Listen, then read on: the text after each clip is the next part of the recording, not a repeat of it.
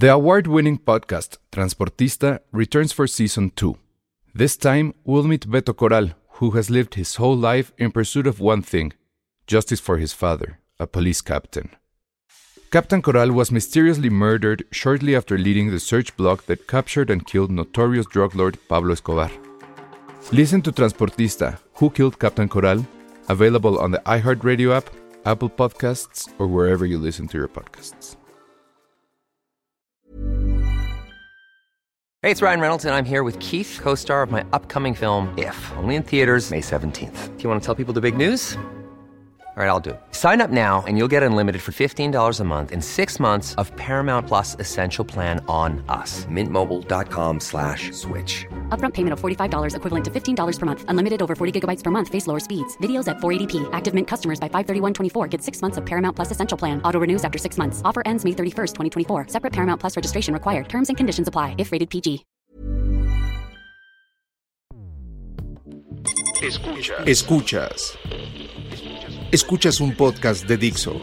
Escuchas Filmsteria con Penny Oliva, Alejandro Alemán y Josué Corro. Hoy nos acompaña Ale Castro.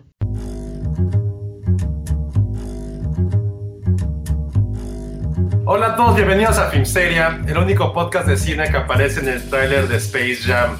Y aunque no sea cierto, probablemente nos van a poder encontrar ahí porque ese tráiler... Lo uf, tiene todo. tiene... ve- sé que la gente no puede ver mi cara, pero no. Eh, no.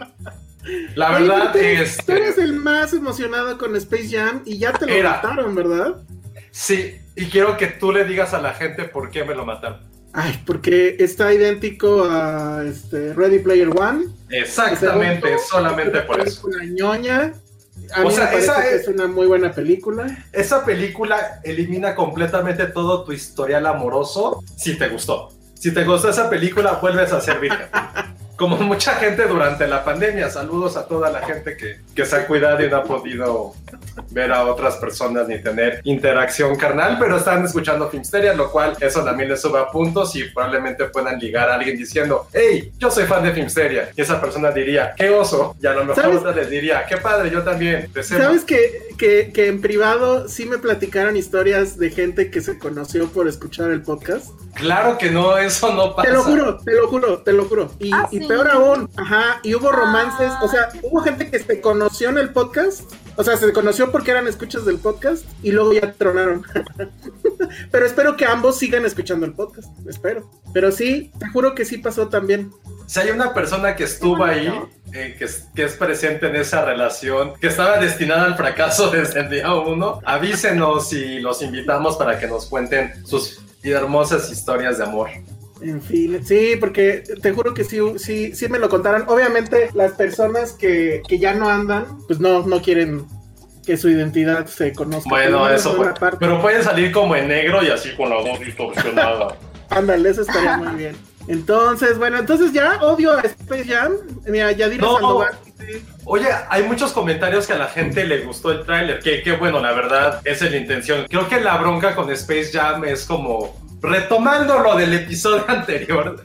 eh, No, no, no, es separar el autor y su obra, pero a mí me cuesta mucho trabajo separar una, una película muy de mi infancia con algo completamente nuevo para otra generación. Perdón, Bo, voy a chochar y, y ser esa persona, pero sí extraño a mi Michael Jordan, a mi Bill Murray, obviamente, extraño a mis Moonstars. Que obviamente digo, no he visto la película, pero, pero sí, ahora ya, ya siendo muy objetivos, creo que sí cumple con eso, ¿no? Hay que pensar que nadie de nosotros en esta mesa, entre comillas, la película no es para nosotros.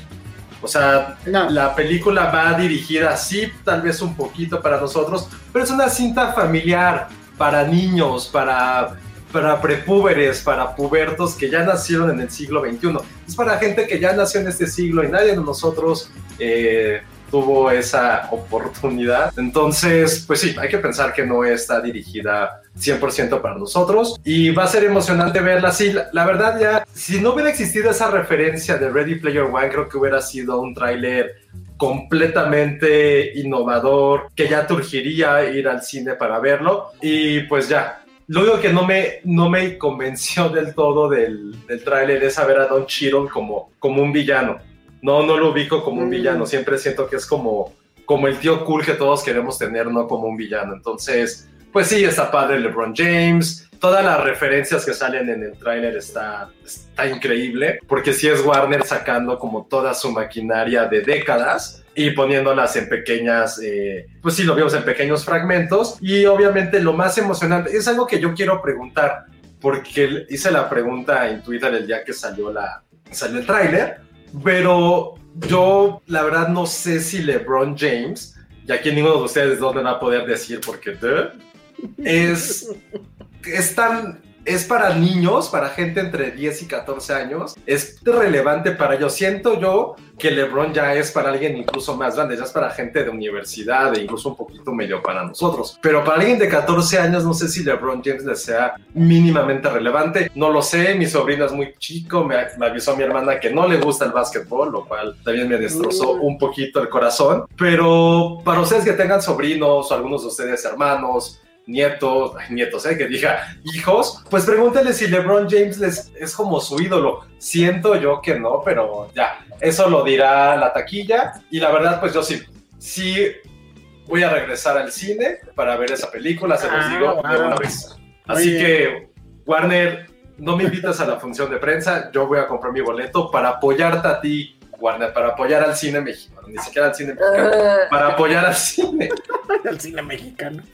Oye, a ver, a ver, ¿tú, ¿a tú qué opinaste? Ah, no, que no lo has visto, ¿verdad, Ale? Ya lo vi. Pues mira, eh, no es lo mismo, no lo vi, lo vi sin audio, obviamente, ahorita lo vi rápido. Entiendo la, la comparación con Ready Player One. Es que porque está igualito, Hay una no mames. escena O donde salen como todas estas caricaturas, pero justo ahorita acordándome y voy a citar a Ian, creo que esta película sí va a pegar mucho a un público un poquito más grande, porque la verdad es que sí, sí me abrió ahí los ojos el decir, güey, o sea, estas generaciones no crecieron con, con los Looney Tunes, no saben, no tienen ni idea de quién es el Pato Donald. Eso sí, digo, eso es Pato súper Lucas, este, Box Bunny, o sea, y lo vimos con Ian, ¿no? De- cuando de- nos dijo que no, pues, que, de- que dijo, ¿esos quiénes son, no?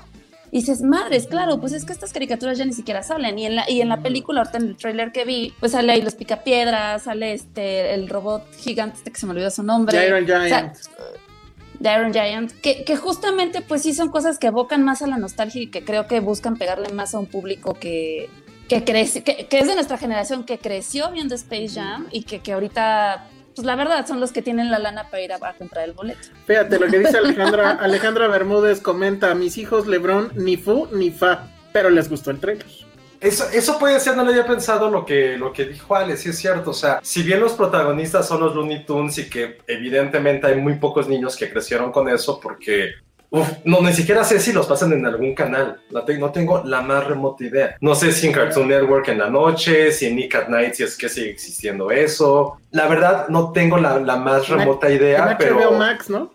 La verdad te lo juro que, que no sé si Sí, sigan no, pasando los Looney. Tunes. Eh, es más, ni siquiera sé si sigan pasando esas caricaturas entre comillas clásicas como Tommy Jerry que otras como de esa época. Bueno, creo que nada más, ¿no? Bueno, los picapiedras. No, no, los picapiedras son más entre comillas modernos, pero Looney Tunes no sé si lo sigan pasando. Entonces creo que también el tráiler ahorita que, que lo menciona Ale, sí evidentemente también está tocando a otra generación mucho más cercana a nosotros, porque por ejemplo, ya como la tercera cuarta vez que lo vi, o sea, me emocionó, me emocionó un poquito cuando vi, por ejemplo, a, al pingüino de, de Danny DeVito. Dije, güey, qué cagado que está ese güey, o sea, los demás fue como, ¿ñe? Pero Danny DeVito por alguna razón sí me emocionó mucho verlo, porque a lo mejor sí. nunca me lo hubiera imaginado que pudiera estar presente, digo, o que estuviera No, como en no, el los- los colectivo son popular. los más viejos de todos, según yo. No, Oigan. es mucho más viejo Looney Tunes. Y a ver, a, a- a reserva de que nos empecemos a poner necios, ¿qué opinas, Josué, de la polémica de Naranja Mecánica? En ah, el trailer. ¿de, de, de de- Pepe Le Pew? Pues, Pues sí, es que creo que se puede dividir en dos. O sea, simple y Oiga, pero, sencillamente. pero acuérdense el- que, Naranja Mecánica pero- está en el trailer. Y ahí dice. acuérdense que Warner nunca canceló al Pepe Le Pew. Jamás lo canceló Warner. Lo No, que pero dijo es que no iba a aparecer en la película. Bueno, pues eso y cancelarlo es lo mismo. Este, pues mira, una cosa es que, por ejemplo, estoy seguro que nadie, no estoy seguro, creo que nadie menor de 15 años debería de saber quiénes son los per- personajes de la naranja mecánica. Creo que eso de por primera instancia es de ley. nadie debería saber qué es, quiénes son. Y el, y el Pepe Le Pew lo que puedo decir es que pues sí, estaba este, ambien- Sí. bueno, ambientado, estaba orientado por un público infantil y la naranja mecánica no, y pues esa es la única diferencia creo. Siento que hay una contradicción ahí, pero bueno, ya está con nosotros Penny. Hola Penny. Hola, me escapé. Penny- Sí, Penny, creo, se me fue decirlo en el podcast pasado, pero lo dijimos en, en la fiesta. Eh, bueno, en el podcast que hicimos de cuatro horas. Penny va, está ahorita en un curso y pues va a estar ausente los eh, siguientes, ¿qué te quedan? ¿Tres programas? Me Pero... quedan tres, sí, porque esta semana es la tercera, dos. Después Dos. de estas dos nada más. Perfecto. Y, pero sí le pedimos a ver si podía venir porque queremos hablar con ella y con Ale, que ahorita se desconectó. Espero que no se le haya ido la luz. Aquí está ya. Aquí está ya, Ale, perfecto. Queremos hablar con ustedes de, pues creo que es el estreno fuerte de la semana, porque sí es una película que mucha gente estaba esperando, que es este Young Promising Woman, ¿se llama? Promising, Promising Young Young Woman. Woman. Promising Young Woman, que, eh, bueno, ahorita nos van a decir de qué va, pero mi, mi duda, y ya las dejo para que ustedes platiquen, no sé si Josué se ha dado cuenta de esto, o a lo mejor yo ya estoy viendo este, cosas que no son, pero como que sí noté, porque mucha gente ya la vio, ya saben cómo, ¿no? Y sí noté que muchas, eh, muchas mujeres les, les había gustado mucho, y, y lo han puesto en redes, etcétera, y muchos hombres la han destrozado, pero así mal. O sea, sí se nota mucho, según yo, esa división. Sí. Yo no había tantos hombres destrozándola. Yo he visto que más bien ha recibido como muchísima aclamación, ¿no? Sí, yo también. Bueno, pero eso sí es cierto. La mayor parte de las personas que he visto que la aclaman son justamente mujeres. Sí, claro. Más bien creo que diría que yo no he visto casi hombres decir que wow. Yo, yo no he visto hombres hablar de ella mucho. Eso es lo que también Ajá, he, he notado. Pero, pero sí, sí, sí supongo que es natural que esté siendo más celebrada por, por mujeres, Totalmente. supongo. Pero entonces, ¿ustedes cómo la ven? Este, ¿De qué van? Nada más rápido ahí, a ver quién se echa la sinopsis rapidísima. Josué, no la has visto, ¿verdad? Sí, ya, o sea, no la vi completa, Ah, perfecto. entonces no voy a hablar mucho de ella porque sí no la pude ver completa, la verdad. Bueno, pero entonces empiecen ustedes. A ver, ¿de qué va? ¿De qué va la película?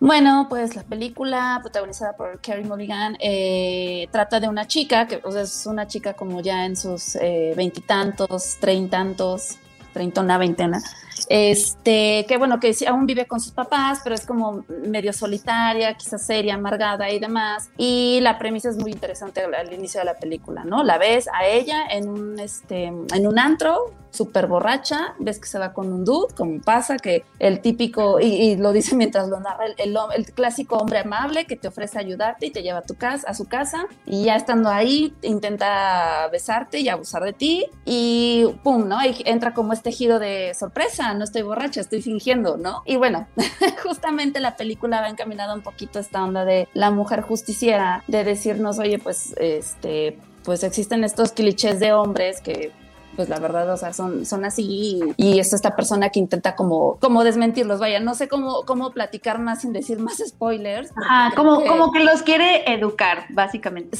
Y es- Exactamente. Sí. Y esto es, y esto es porque es una, es algo muy importante. Esto es porque una amiga suya se suicidó eh, como resultado de que la violaron. Y la violaron, la violó un compañero, ellas eran estudiantes de medicina y esta Carrie Mulligan era una promising young woman porque pues era, eh, iba a ser esta médica, pues al parecer era muy inteligente, etcétera. Era una promesa, una joven promesa y todo se fue al traste porque llegó un dude de medicina, violó a su amiga, él siguió con su vida como sucede, ¿no? Siempre esto de que, oh, se les arruina la vida, lo- él siguió Sí. con su vida, este, y, y- y su amiga se suicida, ¿no? A- Este, por, por, por, por el dolor o, o el- proceso que le, que le detonó esa violación, y entonces Carrie Mulligan, pues no puede seguir, ¿no? En ese ambiente en donde, pues no se hizo nada, nadie hizo nada, y se sale de la escuela, y entonces se dedica a hacer, pues, una suerte como de punisher de los, de, ajá, de los, de los violentadores, ¿no? Más o menos. Exacto. No sé, ¿tú quieres, tú quieres empezar a hablar, Sí, Ale? Ajá, sí, ¿tú cómo la viste? Pues, ay, no sé, mira, creo que es una película que vas procesando a lo largo de, o sea, exacto. El primer día que la vi dije, ay, que, o sea, me gustó, este, este final se me hizo súper desgarrador de, ah, como que no querías eso. Eh, exacto, no, para nada querías eso. Sí, no, pero conforme van avanzando los días, como que vas reflexionando justamente esa parte que dices, ¿no? Como el, te pones a pensar en cuántas víctimas no, no, este, que son prometedores, o sea, vaya, como lo dice el título, ¿no? Esta mujer prometedora que terminan este, bajo, un, bajo un ataque de esta magnitud, bajo un trauma que, que les cambia totalmente la vida, ¿no? Y esta, pues sí, es justamente como que este pequeño placer que te da desde la sed de venganza, de decir, oh, no, o sea, se siente bien. Yo sé que a lo mejor no es correcto decirlo, pero innegablemente hay una satisfacción ahí de, sí, qué bueno, te lo mereces, te lo ganaste. Eh, y, no sé, yo creo que justamente ha sido como esta fantasía lo que ha hecho que tantas personas, eh, digo, ahorita que lo platicamos, mujeres en específico, se hayan sentido como, pues les haya agradado la película, ¿no? Porque justamente como que toca esta fibra de decir, a lo mejor a través de esta película que es, pues es una fantasía y demás, no que lo vayamos a hacer porque tampoco es la forma, pero pero sí, o sea, como que sientes esa pequeña gota de justicia que es, ah, ¿no? Qué bueno, no sé, o sea, a mí me hizo pensar mucho en eh, eh, la película en eso. No sé tú qué opines, Penny. Sí, no, a mí me hizo pensar en eso y me generó muchos sentimientos encontrados, sobre todo, pero eso me gusta porque eso, o sea, me, eso hace para mí que sea interesante hablar de ella también. O sea, como que es esas películas interesantes de analizar, siento. Y es que justamente este placer que, que mencionas o sea, siento que la película está enmarcada, o sea, la película está enmarcada en dos tropos hollywoodenses. Uno es la venganza femenina, digo que ya hemos visto en bastantes películas, ¿no? Es esta, estas mujeres, que, justo la, cosa con la venganza femenina, con ese tropo que, no, que a mí nunca me ha gustado, es que justamente eh, la vida de estas mujeres gira alrededor de sus agresores, o sea, los ponen al centro de su vida y, no las conoces más allá de la relación que tienen con estas personas de quienes se quieren vengar. Eh, esa es la, la cosa que a mí todo el tiempo me aleja, ¿no? Pero, pero este, o sea, pero hay que entender también de dónde viene este tropo. O sea, estas películas de venganza femenina, pues también son una respuesta justo a que en la vida real, ¿no? A las mujeres se les confiere poca justicia y que históricamente han sido representadas de cierta forma. Es decir, es un tropo que responde a algo, pero que no por eso no quiere decir que no tenga también ya sus lugares comunes, ¿no? Como esto de que obviamente son mujeres que no, no exploras para nada sus procesos internos porque simplemente están ahí para vengarse, ¿no? Y pues de ejemplos hay miles, ¿no? Acaba de haber una que se llamó Revenge, I Spit on Your Grave, etcétera, etcétera. Mm, Está ese tropo, ¿no? Lo que, lo que no hace... pregunta ahí nada más rápido, Penny. En, en las otras películas de venganza, la mujer tiene esta venganza justo por agresiones de este tipo, o sea... Sí, son agresiones sexuales. ¿sí? Sí, de hecho eh, eh, existe el revenge rape thriller. Eso es lo que iba a decir justo, que el revenge, El revenge rape thriller es, es, eso. Ahora, lo que sí sucede en Promising Young Woman y que no sucede eh, y que también es un lugar común en, la en las películas de venganza femenina, es que en muchas de esas películas se explota muchísimo, uno de sus clichés es que se explota muchísimo la, escena de violencia, es decir, la ves en todo su detalle, eh, con morbo, etcétera, etcétera, y ya después viene la parte en donde llega la chica y se venga o existe esta venganza, ¿no? Pero sí se explota esta parte de la violencia sexual, eso no pasa en Promising Young Woman, la escena de violencia no la vemos, la escuchamos a través de un celular y de ahí ya hay una separación de lo que sucedió, por ejemplo, en La Jauría, la serie está en donde están viendo el celular y vemos la violación, ¿no? Eso que creo que es bastante desafortunado. Esto no sucede en Promising Young Woman y creo que eso, ahí al menos ya hay una separación, ¿no? De, de, cosas.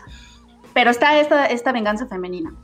Y el otro tropo al que pertenece Promising Young Woman es el tropo del empoderamiento, ¿no? Esta palabra, este concepto del que Hollywood se ha apropiado, obviamente, y que es un concepto que em, es interesante porque, y esta es unas pláticas, esto ha sido la conversación de todo mi año, ya sabes, en Lumita, ya es hora, etcétera, nos la pasamos hablando de esto porque nos preguntamos, bueno, ¿qué es lo que Hollywood nos está presentando como empoderamiento, no? La misma palabra empoderar hace, hace referencia a una mujer que se empodera, es decir, que retoma, que toma un poder que antes no tenía, ¿no? Esa es la implicación de la palabra, te empoderas. Y este arco de empoderamiento que nos muestra Hollywood es, si, siempre, casi siempre está asociado a estas mujeres, ya sabes, que tienen habilidades eh, de sicarias, decía Fabiola Santiago en algún momento, son estas mujeres con habilidades de sicarias que, se, que además se ven como pues como Carrie Mulligan, ¿sabes? estas mujeres sexys de belleza hegemónica que tienen estas habilidades de amazonas. Y entonces esa es la idea de empoderamiento que Hollywood pues tiende a mostrarnos en sus películas. Entonces ese es otro tropo, ¿no? Que también, y hay que entenderlo otra vez, que también es un tropo que responde, es una respuesta a, igual, que históricamente se ha representado a las mujeres con esta representación del sexo débil, etcétera. Sí, es, es, algo que está respondiendo a eso, ¿no? Eh, quiero presentar a mujeres fuertes, poderosas, pero al mismo tiempo ya está cayendo en lugares comunes como esto de todas son sicarias, ¿no? Sexy sicarias. y eso es lo que se nos presenta como eh, mujeres poderosas y fuertes. Y entonces Promising Young Woman, eh, pues cae en estos dos pues marcos, ¿no? En estos barcos, Kathy, como tú bien lo dijiste, Ale, Kathy es esta fantasía, es esta mujer fantasía. Eh, no lo vemos. lo mismo. Y sin embargo, ¿no te pasó que, por ejemplo, dices, bueno, pues es una mujer en, medio de un fracaso profesional que, encuentra su propósito de vida en esto, ¿no? Y también dices, o sea, a mí, me hizo reflexionar mucho como decir, qué triste que toda tu vida recaiga en esta sed de venganza, que, insisto, o sea, cuántas mujeres, y no solo mujeres, personas queremos justicia en todo sentido, pero esta onda de, caer justamente en que esto va a ser tu esperanza de vida, pues también no, creo que refleje tanto ese empoderamiento que decimos, ¿no? O sea, creo que tiene muchas lecturas. Creo que, creo que, creo que, no sé, creo que a, mí lo que me generó sentimientos encontrados es que, por un lado, justo eh, al ver que Kathy es otra vez este personaje que cae dentro de estos dos tropos, no siento que la película sea particularmente revolucionaria, ni esté, ni esté aportando mucho a la reflexión es nuevamente esta fantasía que ya hemos visto anteriormente y que obviamente eh, es esta fantasía de empoderamiento y de venganza femenina eh, que hemos visto todo el tiempo, o sea, y, la prueba está en que eh, lo mismo se le va, es esta mujer que nuevamente como, como ninguna en el mundo, se le va el cuerpo y el alma en la venganza, eh, se define o la historia la define por su relación con sus agresores eh, y para sobre todo tampoco hay tiempo en la historia para explorar sus propios procesos del dolor internos. Eso es algo que, es muy común en estas de venganza eh, femenina y de empoderamiento, este, porque, porque explorar esos procesos de esos procesos tan dolorosos de sanar después de perder a una amiga por una, violencia sexual, te lleva necesariamente a contradicciones y a complejidades que la película no explora como buena fantasía. Y, y, por eso a mí me generó, por ese lado fue como de, ay, un poco de decepción.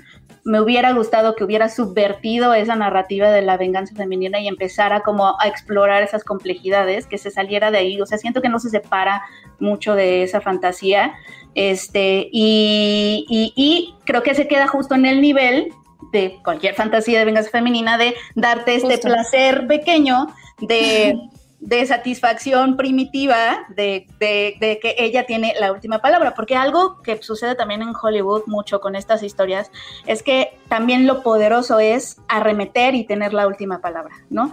Y en el caso de Promising Young Woman, eh, sucede esto, nada más que ella se autodestruye. O sea, no, no quiero dar spoilers ni nada, pero su arco de empoderamiento acaba en la autodestrucción y, la película nos lo quiere presentar como, como si fuera un triunfo. Es decir, la autodestrucción, el triunfo es autodestruirse con estilo. Eso me pareció muy perturbador porque es, es, a mí no me parece empoderante que en un país en donde hay, hay 10 feminicidios al día, la respuesta a la violencia sexual sea autodestruirte con estilo. Claro. Y, lo marca como triunfo, porque alguien puede decir, no, pero sí es una tragedia. O sea, sí es una tragedia, ese es el, ese es el problema. Pero la película te lo enmarca como un triunfo. E incluso te quiere hacer, e incluso te quiere, nos quiere hacer sentir este divertimento de reír al último, ¿sabes? Con cierta, con cierta escena de, de mensajes de texto este, te, está diciendo, ríete al último con ella. Y es como de, no, esto está súper perturbador. ¿Qué te pasa, Emerald Fennel? Y es ahí donde a, a, mí me perdió por completo, porque si de por sí yo ya sentía que no había aprovechado su oportunidad de subvertir narrativas, el final fue como, el final me pareció súper perturbador, no me pareció adecuado, no me pareció empoderante para nada. Y me pareció Creo muy que no era lo que queríamos, porque justo rompe con esa Exacto. fantasía de, de decir, órale, se está vengando, pero mi fantasía no es, no es verte acabar así, ¿no? Porque aparte el- como que se empeñan mucho en que, el, en que el personaje crea que lo único que existe es la violencia y esa es su única creencia y la creencia más fuerte que tiene cuando, cuando justo creo que hubiera podido explorar otras, otras opciones y, y sí, o sea, rompe justamente con toda esa fantasía que, que, pues a, a lo largo de la película te da este placer, ¿no? No sé. Sí, y, y- y no, no explora nada, o sea, no explora complejidades, no explora, o sea, hay, hay una parte donde a mí, a mí, yo me salté de incomodidad, este, porque hay una parte donde obviamente su amiga no está, y no sé si te ha pasado, Ale, seguramente, ¿no? Creo que todas hemos estado en un lugar en donde eh, o has sido sobreviviente de una agresión sexual extrema o te ha tocado ser amiga de alguien que lo ha sufrido. ¿no? Y entonces esas posiciones son súper complejas porque, y es muy difícil no ver Promising Young Woman desde ese lugar también, eh, de eh, algo que no puedes hacer jamás y, te das cuenta cuando estás ahí y, te pro- y es justo la complejidad de todo, no puedes actuar en nombre de la sobreviviente, no puedes hablar en nombre de la sobreviviente, no puedes hacer nada en nombre de la sobreviviente porque lo primero que importa es lo que ella está sintiendo, lo que ella quiere, mantenerla segura, mantenerla sana, es decir, la, la concentración de todo después de una violencia sexual no está, sí te da, a ver, sí tienes ese momento de destruir al agresor, pero no es lo que haces, no lo haces porque estás preocupada por tu amiga. Eh. Aquí no está la amiga, pero esta Carrie Mulligan tiene una escena en donde el hay un abogado que le pide perdón y ella per- lo perdona Ah, en claro. nombre de su amiga. Claro, Eso es algo que no puedes, o sea, no es, ¿qué? A mí yo salté de incomodidad ahí, o sea, no puedes hablar en torpes. nombre, el nombre de la víctima, o sea, nunca puedes hablar en nombre de la víctima. Y esta película se la pasa haciendo eso todo el tiempo. Adam, y me hizo saltar de incomodidad absoluta. Sí, y justo es tanto que, que llega un punto en el que dices, ya no te creo tanto el dolor y las ganas de, de querer darle pues la justicia que se merece a tu amiga. O sea, de repente yo, yo esperaba que dentro de la historia hubiera más en contexto que la, la hiciera sentir así, de esa manera. O sea, digo, reflexiono y creo que, pues sí, o sea, es como un cúmulo de, de- de esta amiga que perdiste, de, de la injusticia como mujer también, y pues de la vida que ya pues, echaste a la basura, ¿no? O sea, pero sin sin embargo especie de creo que proceso. justam- Ajá, y justamente siento que es tanta esta onda de yo voy a hacer la justicia por mi propia mano y yo hablo por todas, que de repente llega un punto en el que sí siento que no le crees del todo o, o sientes que hay algo más, pero al final dices, ah, no, no había más, simplemente era así, ¿no? O sea, Simplemente a mí era, me pasó, a mí me pasó eso. Y luego- justo ahorita que lo dices con el, con el, este, el abogado, que dije, ah, ok, o sea, justo ahí como que la perdí un poquito, porque no, no, las, no sentí es- este, tan auténtica es- esa, Sí. esa forma. es muy raro porque te, te lo voy a decir porque no es no es real y claro que si es una fantasía pues no le puedes pedir que sea realista pero pero es justo eso es no me parece por eso que Promising Young Woman sea revolucionaria ni necesaria porque no creo que esté aportando mm, de realmente como al problema todo el tiempo estuve pensando en y de hecho creo que leí leí también el texto de Fab Santiago que habla de esta película está súper bueno véanlo está en Lumínicas este, y, eh, me- le pasó lo mismo que a mí, que es que yo todo el tiempo estuve pensando, mientras veía la película, en I May Destroy You. Porque en I May Destroy You, no se acuerdan, no sé si vieron esa serie de, eh, la- el final de la serie te presenta, te presenta varios finales. No, porque Sí. es tan complejo las respuestas hacia la violencia sexual, es tan complejo que o sea, me pareció genial esa, ese final de la historia, ¿no? Porque lo que tú querías es que lo encontrara, se hiciera justicia, etcétera, pero no se trataba de él, se trata de ella, se trata del Sí. proceso de ella. Y a mí me, me hubiera gustado que en Promising Young Woman se tratara de ella y no de ellos todo el tiempo. Justo. Como siempre. En- Que de, como- que- que de hecho, esta chica es mucho más punk, ¿no? Que, que la de Promising Young Woman. Ah, claro. Si Ay, para mi eso Destroyer, es lo más punk del mundo. Y si quieres como empoderar, lo que nos empodera, entre comillas, es concentrarte en ti, en tu sanación, en tu proceso, en, en darle agencia a, la a las sobrevivientes, porque ahorita pues ni la vemos, ¿no? Ella se, se murió y pues es súper ausente. Todo el mundo está haciendo cosas en nombre de esta chica Nina que, que, que, que se suicidó, excepto ella, ¿no? Y en I, May Destroy You vemos a una sobreviviente que tiene muchísima agencia, todas las complejidades y matices, y la serie, a pesar de que se detona por una violencia sexual, no se trata todo el tiempo de ella, este, obviamente se trata de ella lidiando con esa violencia sexual, pero se trata del el proceso de ella, está centrada en ella. Y aquí no sucede, o sea, otra vez es como se me va a ir la vida, este, porque fijándome en los agresores todo el tiempo. Y también me estuve preguntando todo el tiempo, ¿esto es lo que Hollywood cree que las mujeres quieren? O sea, como que... Pues la- está nominada al Oscar. y yo sé que, y hay muchas sed, ¿no, Ale? De, obviamente tú y yo seguramente tenemos, estamos muy deseosas de celebrar historias de mujeres. Y creo que también- Oigan, nada más, oigan, nada más, pero, pero nada más un- una pregunta. ¿Por qué este, decimos si es lo que Hollywood quiere? Este fenómeno no solamente es 100% estadounidense. O sea, este tipo de películas, si lo vemos de cierta forma, un poco, hay películas japonesas, ahorita lo- déjame recordar el nombre de una película japonesa y coreana que habla sobre lo mismo, son muy similares, pero creo que no podemos nada más decir que esto es algo que busca solamente Hollywood, ¿no? Pues yo lo, O sea, yo es- lo- o sea, yo lo- es- diciendo así. Creo Yo que lo- va, va encaminado más en una onda de que esta película que está nominada al Oscar y que nos están vendiendo, pues viene Sí, no, obviamente no, o sea, yo estoy preguntando, Obviamente hay o sea, muchísimas yo estoy poniendo más. como en la mesa que, que no es un fenómeno solamente a nivel Hollywood, es es, que- un, nivel- es un fenómeno a nivel mundial. Es que yo estoy hablando de Hollywood porque empecé mi crítica hablando de los tropos de empoderamiento que se ven en las películas de Hollywood. Entonces sí me hace preguntarme al ver esos tropos de, de empoderamiento, te digo, nuevamente con estas mujeres guerreras que patean traseros y que, y que se quieren acercar más. La mujer que arremete, la mujer que, que tiene la última palabra, esta, ya sea física, ¿no? Pateando traseros o simbólica, ¿no? De hecho, por ejemplo, Penny, personajes, ajá, hay una pregunta que creo que está, eh, me, me gusta esta pregunta, que nos dice Alice, la venganza no, no siempre está relacionada con violencia física, pero parecía que con este tipo de películas como Her Candy o Enough de Jennifer López, la venganza femenina debe ser violenta. Eso llega a ser un cliché. Eh, Es lo que, es lo que justamente es- me parece que sí, Alice. Me parece que hay un, hay un, o sea, hay muchas preguntas muy interesantes ahí, como, como es violenta en tanto que yo creo que te refieres como a que es la- las mujeres toman la ofensiva y es que eh, los conceptos de poder y de fuerza que, que en estas películas estoy hablando ahorita de Hollywood porque son el tropo de empoderamiento, este marketing, Me Too, etcétera, que, que se ha dado en los últimos años.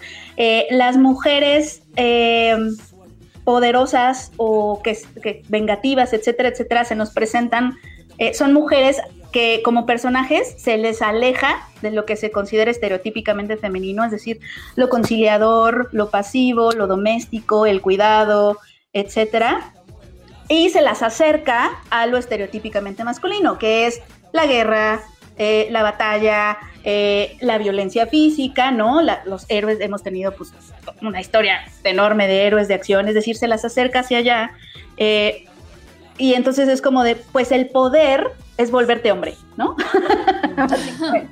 El poder es volverte hombre y vencerlo en sus ámbitos, ¿no? Ser asertiva, arremeter, eh, embestir, etcétera, etcétera, cuando los procesos de las sobrevivientes eh, no son así. Es decir, ese arco, esos viajes del héroe, etcétera, etcétera, pues son predominan- predominantemente masculinos. Em, Oye, pero no sienten que justo, o sea, para mí el problema, ya la vi dos, o sea, la vi dos veces.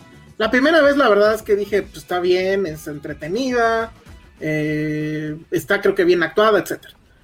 No me, o sea, el final, evidentemente desde el principio sí dije, híjole, ese final no debería de ser. No voy a dar ahorita las razones porque sería spoiler.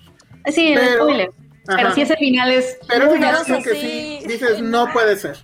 Pero no sienten que justo el problema, y ya viéndola por segunda vez, es que no quiere, como que le da miedo estar en uno u otro lado de, de este espectro de.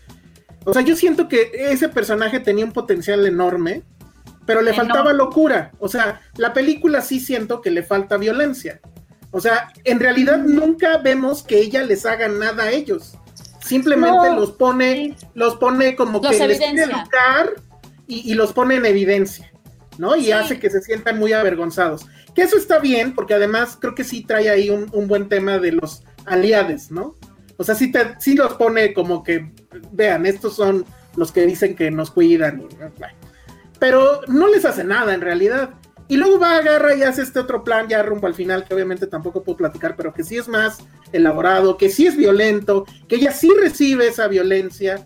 Y dices, híjole, o sea, a mí me hubiera gustado justo, o sea, si ya estábamos en este plan donde esto no es el mundo real, donde hay una mujer que se expone todas las noches a ir y hacerse la borracha en un bar para luego decirle, ah, no estoy borracha, y ahora, ¿qué opinas? ¿No? O sea, bueno, si, si estamos en eso, pues yo sí esperaba que ella fuera, pues literal, una vengadora anónima, como el vengador anónimo de- del- del cine este, de los setentas, y que efectivamente, pues sí aplicara la violencia. O sea, creo que el, el problema es ese.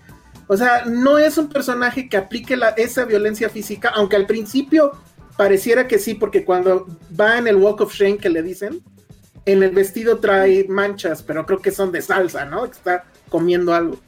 Entonces es así como de, "Mm, me quieres engañar, este, directora, porque Pues no me que- estás poniendo el personaje, o sea, no estás, Es que pues, no, no quieres la última milla, pues, sí, vas, vas, dale.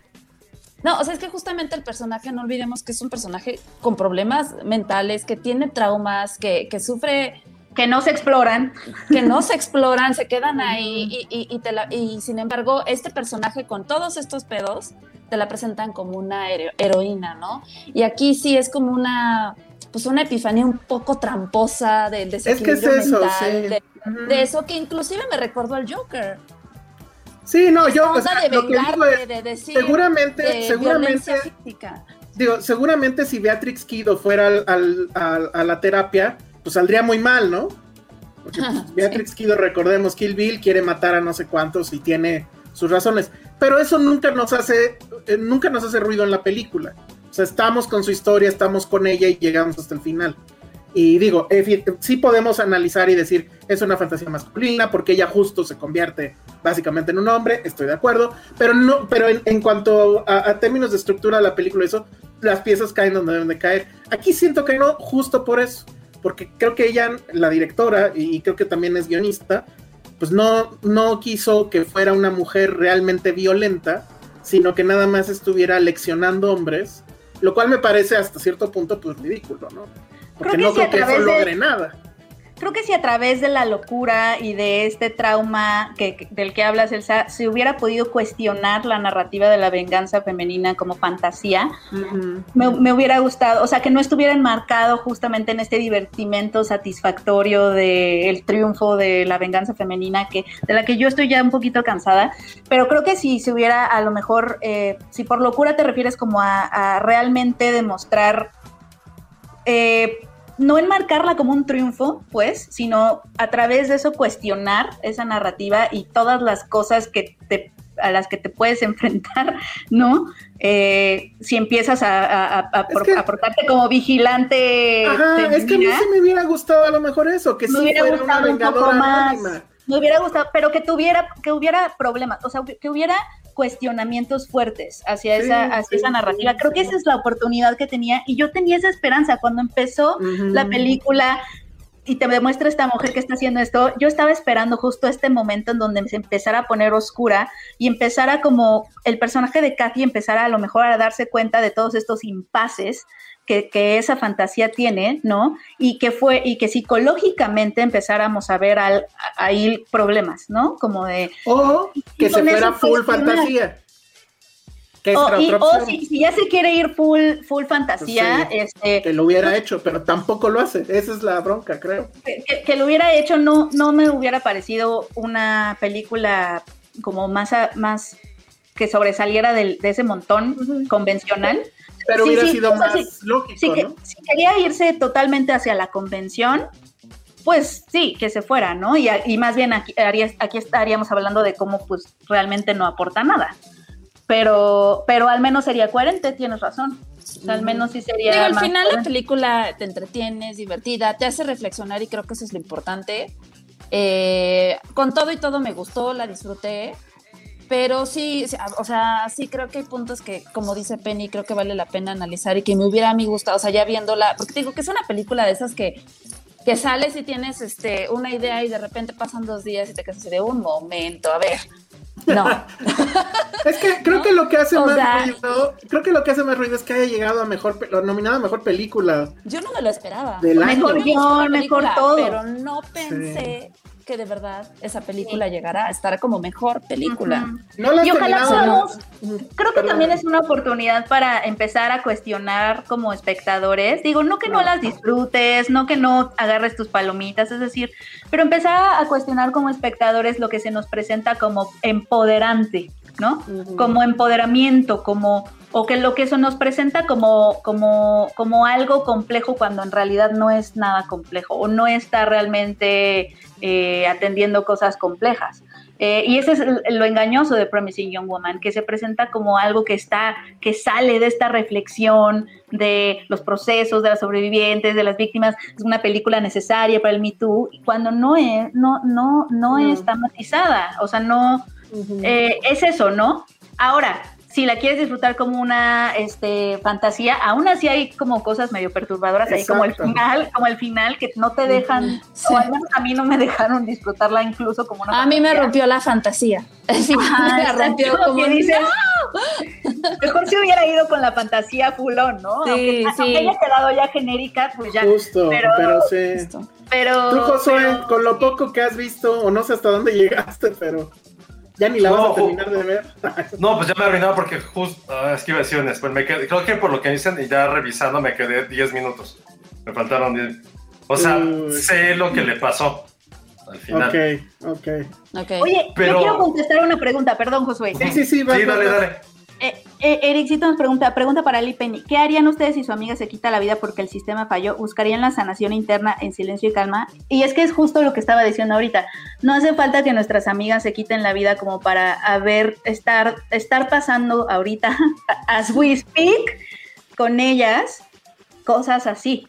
Eh, y sabemos que eso que vemos en la pantalla no es real porque es justamente lo estamos viviendo en carne propia cuando ves al agresor de tu amiga pasar en la vida y triunfar, eso, eso me está pasando ahorita. Sí, pasa. ¿Y qué pasa? ¿Qué está pasando? Claro que me dan ganas de irla a golpear. Tengo, tengo esa también esa fantasía ahí, pero no lo hago porque mi, mi, mi, mi concentración está en ella y en sanar con ella y en, y en crear. Y, y esa es la revolución, amigas. La revolución está en eh, sanar y en concentrarnos en nosotras. No está, em, y es, es, chistoso, porque no quiero que se entienda con esto de, ah, entonces no hay que señalar a los, a, los, a los violentados. No, no, no estoy diciendo eso. Estoy diciendo que la concentración está en tu amiga, en la sanación de ella, en lo que ella necesita para sanar, en, sus en los procesos. Ahora, el proceso de la justicia sí es parte de esa sanación, claro, pero el, el foco es ella, o sea, ella, ella, ella, ella, tú, ella, tus amigas, etcétera. Y, esa es la verdadera revolución. Esa. sí, se vale, creo, que el cine agarre, como tú lo dices, pues sí, a mí me darían ganas de ir y golpearlo. Que vaya el cine, agarre y lo golpee en esta fantasía de, venganza. Claro, pero que lo haga bien, pues, o sea, que vaya hasta el final. Y ahí viene otro ejemplo. En I May Destroy You hay, una de hay uno de los finales en donde ella hace eso. Lo golpea hasta matarlo. Lo golpea hasta matarlo. Bueno. Pero la, la forma en que la... Ay, Alde se nos fue.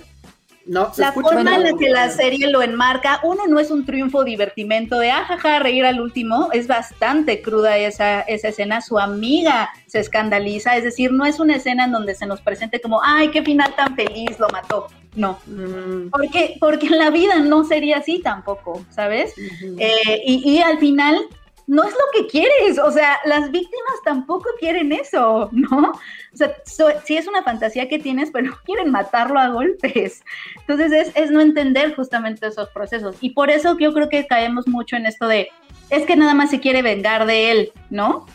Es como de, no, no, no se trata de eso. O las mujeres que marchan el 8 de, de, marzo, es que nada más están quemando todo porque nada más quieren la violencia. No, esas marchas se trata de marchar junto a, juntas, eso es lo que sucede en las marchas, ¿no? Este, obviamente voy a hablar, estoy hablando de mi experiencia, las marchas, no puedo hablar por todas, pero las cuando yo he ido a la marcha, se trata de marchar con la que tienes al lado. De eso se trata la marcha, ¿no?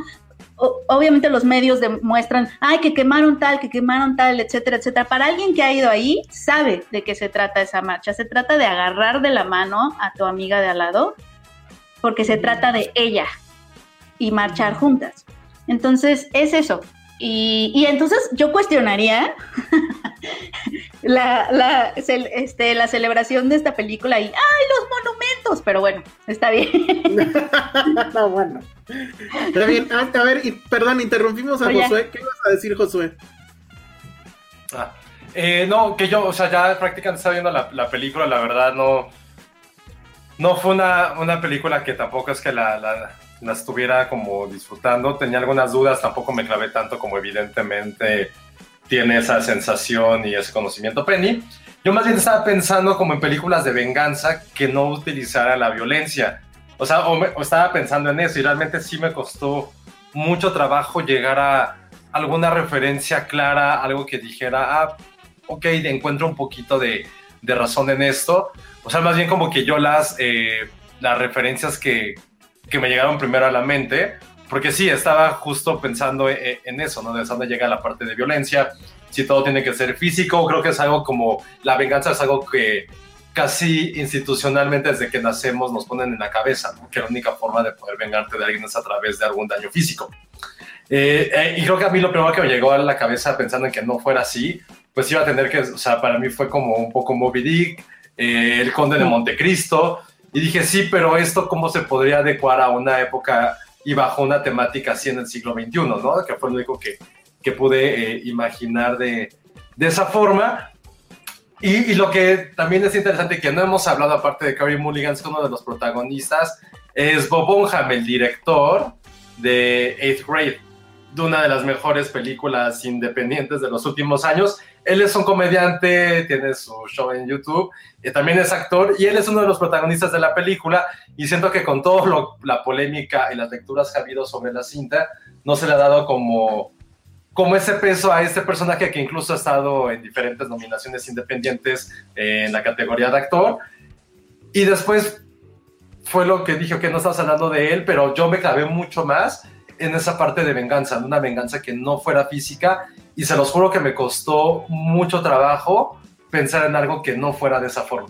Entonces creo que eso también, y ya sí lo, si está un poco más sondado al tema que, que, se ha hablado acerca de, me gustó esa, esa referencia, ¿no? Más bien como ese concepto de que la única forma de un empoderamiento femenino es que se, es que se, se parezca lo más parecido a lo que significa tener valentía como hombre.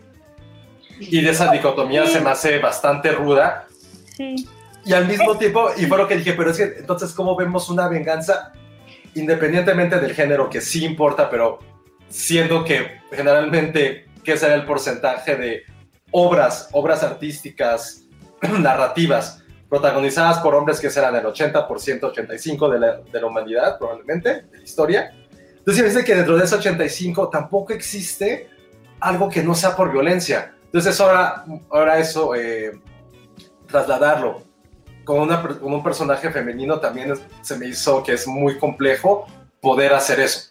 No digo que se tenga que, que es cómo, cómo cambiarlo, pero es simplemente cómo se va a poder trasladar esa sensación y esa mirada va a tener que ser paulatinamente. Y tristemente esta película, ya por todo lo que han dicho, por lo que vi, pues no está logrando ese objetivo que no sé bien si ese era alguna de las metas que tenía la película. Pues creo que nada más podemos juzgar por lo que está en la pantalla y en la pantalla te lo te presenta lo que te quiere presentar lo que hace casi como un triunfo, como un reír al último, que queda dentro de los tropos los que hablaba de empoderamiento y de venganza femenina que, que ya que convencionalmente se usan para que darnos esa satisfacción medio catártica de de ay sí reír al último, ¿sabes? Pero creo que es problemático eh, cuando eh, tratas sobre las secuelas o las consecuencias de la violencia sexual. Creo que es un tema que tiene que estar muy matizado eh, para realmente aportar algo o cuando, cuando sí quieres como complejizar más. Creo que tuvo, tenía todo para complejizar más. Eso es lo que, lo que me me da, me da cosa, que, que yo creo que puedes hacer una, una historia, creo que se puede hacer todo, o sea, no, hablo de tropos y cada tropo tiene su, tiene Sí, sus claro. lugares comunes, pero creo que hay formas de hacer todo. Eh, en- aquí me hubiera encantado que, que cuestionara, tenía todo para cuestionar esas narrativas, todo, todo, y no lo, no, no, no lo hace, bueno, yo Ahora- que no. No me parece, digo, sí tiene todas estas broncas y, y- y qué bueno que las analizamos ya. Pero a mí en lo personal no me parece tampoco que sea una película este eh, malísima que la mandemos al No, para fondo del bote de basura. Es, No. creo, No, o sea, no sí debería de ser por el tema, pero creo que sí es una película palomera para pasar el rato. Y, Es y eso creo que ya es un problema por el tema, ¿no?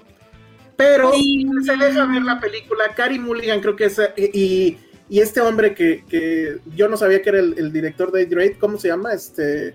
Bob. Ajá. Y creo que ellos dos lo hacen muy, muy bien. La química que tienen entre ellos funciona muy bien. Eh, pero básicamente ahí sí creo que Cary Mulligan es la que levanta la película. Tal vez si hubiera sido otra, otro, otra actriz, no hubiéramos resistido pues las dos horas que dura y, y todo este rollo de, de que pues es vengadora, pero es este, pero no les hace nada, nada más los está educando. La parte del, del, del abogado, pues sí es una cosa bien tonta, ¿no? Pero bueno, Sí, esa parte sí me hizo, sí me hizo, ¡ah! Este, esa sí siento que está muy desafortunada. Esa ¿Qué? escena es- que él, que es este, el, el Doctor Octopus, este, Alfred Molina, también lo hace, digo, está casi en cameo, pero pues lo hace muy bien, o sea, ese es lo, lo feo, ¿no? O sea, actúan muy bien todos, pero Sí. pues sí, hay poco hacia dónde hacerse. Sí, también disfruté mucho la escena de Pa- la de Paris Hilton. Esa sí me Ah, la pasé. claro. Ah, sí. Claro. Y, y creo que hace un buen trabajo, eh, eh, eso sí, como eh, por ejemplo, si mi mamá la viera, enten- entendería Exacto, sí. todas las personas que además del agresor principal también violentan por, su- por omisión, ¿no? Que a lo mejor eso a muchas personas todavía les cuesta entender porque cuál es la responsabilidad, por ejemplo, en este caso de la directora de la carrera, una cosa que ella también va a ver, este, o de la amiga, las personas que se, se hacen de la vista gorda y que Sí, Este, toda no la le que está caso. alrededor. es decir, esa, creo, creo que, o sea, creo que a mi mamá, por ejemplo, le quedaría claro cómo no, cómo la violencia la ejercemos todos. Que también eso de la directora es, ¿y para qué fue hacer eso, no? Pero bueno, es que hay, hay este momento donde empieza la lista y empiezan los números y dices, bueno, quiere ser Kill Bill, ¿no? Pero en fin. También. Este, Sí. bueno, pues creo que ya ahí la, la dejamos, no sé, Sí. Algo más. No, pobre Penny, ya la Ya me- le me robamos tengo- el curso. No, fue mi, fue mi culpa porque me puse a hablar como perico, pero es que... eh, No, es como Eh, Creo que la película debería llamarse Promising Young Movie porque no llega a hacer nada. Exacto. Exacto. Ah, o- otra última cosa que sí me gustó fue el título, porque todo el tiempo se habla cuando se, se señalan agresores o, o- o- o las, mujeres hablan este, de lo que alguien les hizo. Todo el tiempo se, se habla y hay mucha preocupación de él. por la carrera de los, de los hombres, ¿no? ¿Qué haríamos, qué vamos a hacer sin ellos y sus obras tan excelentes, etcétera? Pero eh, aquí es Promising Young Woman, es también las sobrevivientes, amigas de sobrevivientes, también pierden sus carreras y de hecho las pierden porque, porque y nos quedamos también sin su talento, porque ellas también eran jóvenes prometedoras. Y eso sí me gusta también, ese, ese el, el título sí me gusta. Bueno, muy bien. Perdón, a ver si ahorita los, los recuperamos. Hubo ahí varios superchats, todos dedicados a Penny porque están muy felices por su análisis, pero Eh. justo no queríamos eh, interrumpirla, entonces pues no los Pero leímos ya al vete. aire, pero- Ay, Pero muchas pues gracias. No, pues Pero muchas sí, ya. gracias. Perdón que tengo que, que partir. este, No, gracias. a ver si alcanzó algo. No, de qué, Ale, fue, fue increíble platicar contigo la película. Ten, ten un high five. Ay, no. pues ay. ahí está. Te quiero mucho, Ale. También, Este, Penny. Los quiero mucho a todos, amigos. Muchas gracias por permitirme hablar como un perico. no te preocupes. Estuvo perfecto. Estuvo perfecto. Gracias. Vaya, Bueno, bye. pues ahí, ahí estuvo Penny. Bye. Fuerte. Y, y Promising Young Woman, que me estaban preguntando que dónde se ve, se estrena ya este fin de semana en salas. Entonces, este, pues ahí la, la pueden ver. Si se, si se si se sienten todavía seguros o, se- o ya se sienten seguros en ir a las salas, pues adelante, ¿no? A ver, voy a intentar leer. Dani Crespo, gracias por el super chat. El, y bueno, el- felicita a Penny por sus reflexiones. Eh, Clau García dice: Penny, gracias por escaparte de tu curso y compartirnos las reflexiones. Muy bien. Y había otro por ahí que ya no pude rescatar. Y ahorita está este de Hugo Hernández, que no dice nada. Pero bueno, ay, Eric, Gracias, que le Hugo. aburrió Nomadland, qué mal. Pero bueno, gracias, gracias, Hugo. Y entonces, pues ahora, ¿qué les parece si damos un giro completamente inesperado? Porque resulta que Josué, bueno, no sé si me hizo caso o por qué lo hizo. No, no te hizo caso. No me hizo caso, nada más fue con la ola. Josué y, y creo que tú también, Ale, o sea, ya todos estamos Sí, al corriente, creo, ¿En cuál? ¿En con, cuál? e- con esto que se llama Invincible. Y que a mí sí me da mucha curiosidad saber qué opina Josué, que es anticómics y etcétera. Entonces, ¿qué te pareció Invincible? Pues es que tampoco es que la vara sea muy alta en mi gusto, digo, cualquier cosa que sea un poquito más decente que... Creo que la cosa es este, que esta serie, pues sí, demuestra algo que, que siento que ya es como otro tipo de cliché, ¿no? Como buscar esta parte oscura de los superhéroes. Digo, evidentemente no sé ni madres del tema, pero por lo poco que he escuchado, que he medio leído, sé que ya por lo menos cada superhéroe tiene como su, su cómic o novela gráfica mega oscura, ¿no? donde no solamente Mm, hablan de muerte, de sangre, sino que ya siempre en temas políticos y más aterrizados a la realidad. Entonces creo que tampoco es que esta serie animada nos dé algo nuevo. Lo interesante es algo que a lo mejor, eh, bueno, yo en lo particular, y digo que insisto, no es que sea mucho del tema, que vemos la vida realmente de cómo, cómo afectaría, en teoría evidentemente, la vida de un adolescente que es superhéroe.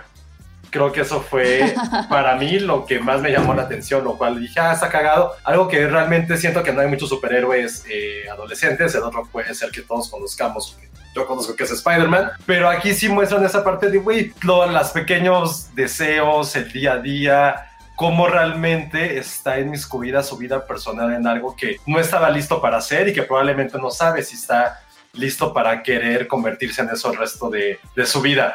Eh, a mí lo que más me impactó fue evidentemente el primer capítulo. El final del primer capítulo es como, ¿qué Ajá. pedo? ¿Qué, qué carajos estamos viendo? O sea, sentí, y eso nos va a dar pie para lo que diremos justo al finalizar eh, el podcast, una noticia que les daremos al finalizar el podcast. Para alguien muy burdo como yo, sentí que el primer capítulo termina como la primera temporada de Game of Thrones. Sentí completamente esa analogía. Algo que dices que, güey, ¿qué, ¿qué pedo? ¿Está pasando lo que creo que está pasando? No.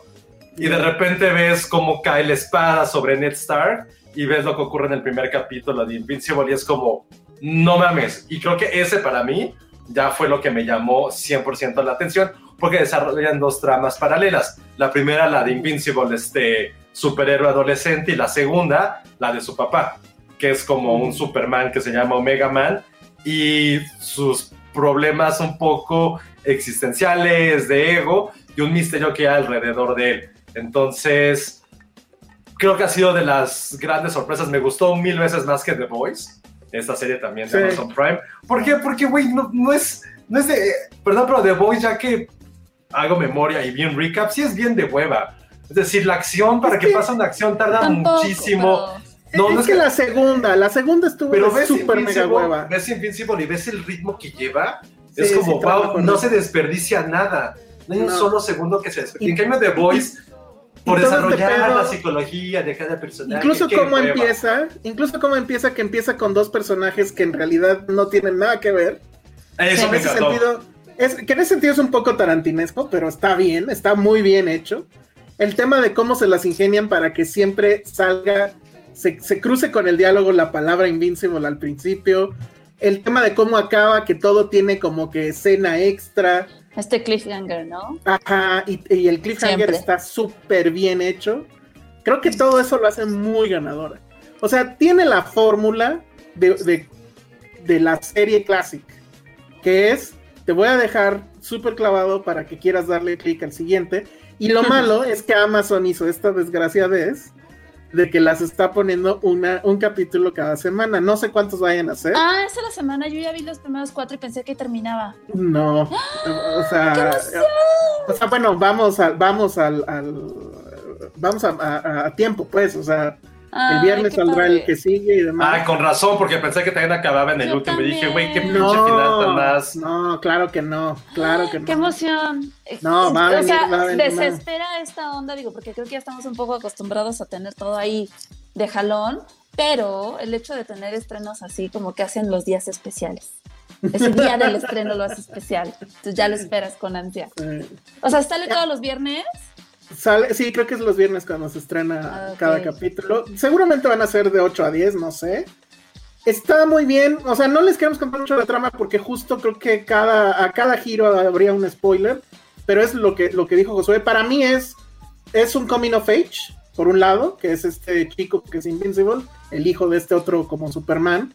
Y por otro lado hay un eh, misterio que resolver, que es básicamente un whodunit, pero que está muy bien porque sí está muy metido en, en la, en la entraña de lo que supuestamente debe ser un superhéroe, ¿no? Entonces, eh, sí tiene un poco el tono, o quiere eh, emular un poco el tono de cosas como Watchmen, pero mucho más ligero, pero también con mucha ciencia ficción. Me gusta también todas estas cosas colaterales que están bien cabronas y que no sabemos qué va a pasar con ellas, o, si, o siquiera si van a entrar en la trama principal, que es, por ejemplo, todo esto del planeta este que llegaba a invadir cada hora, y que para Que ellos eran como décadas, ajá, y lo que pasa con, con Marte, y que pues supongo va a haber una invasión marciana en- en- inminente en, en- el planeta Tierra, ¿no?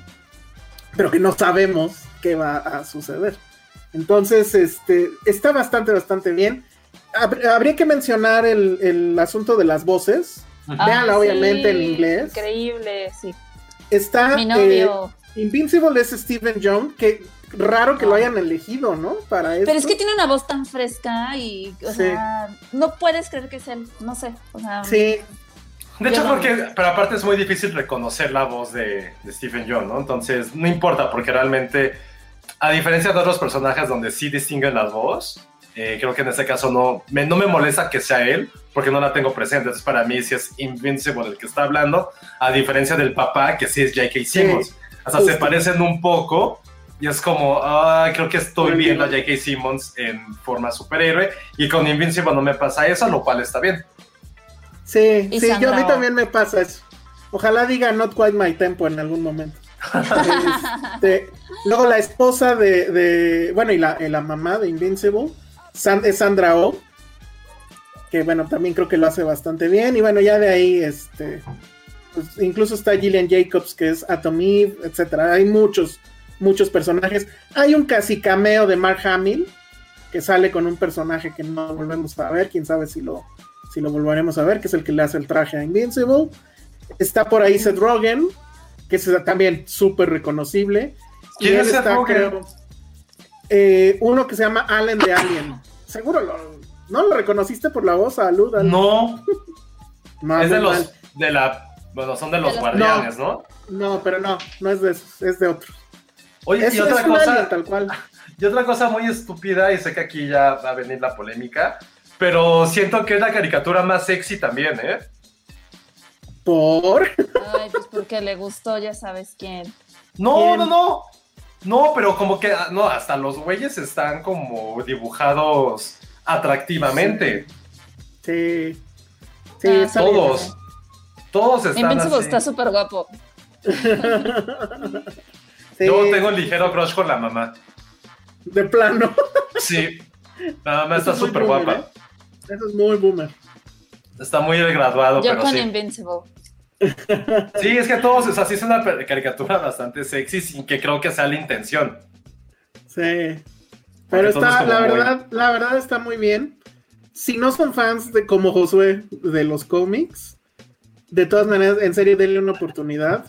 Vean el primer capítulo. Si después del final, del final del primer capítulo no le quieren dar a siguiente, pues ya. Pero la verdad lo Están muy Sí, mal. es, es- son largos los capítulos, eso sí. El primero dura una hora, los demás ya duran como 40, 45 minutos. Ujú. Pero sí, aguántense y ya que lleguen al final van a decir, ¡Ah!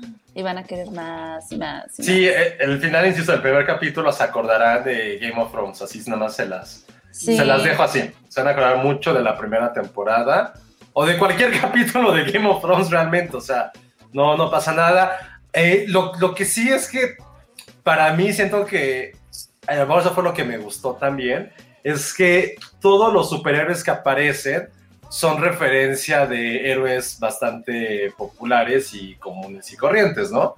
O sea, está el Flash, la Mujer Maravilla, el Batman, el Hellboy, este, Es que, como el, robo- el robot.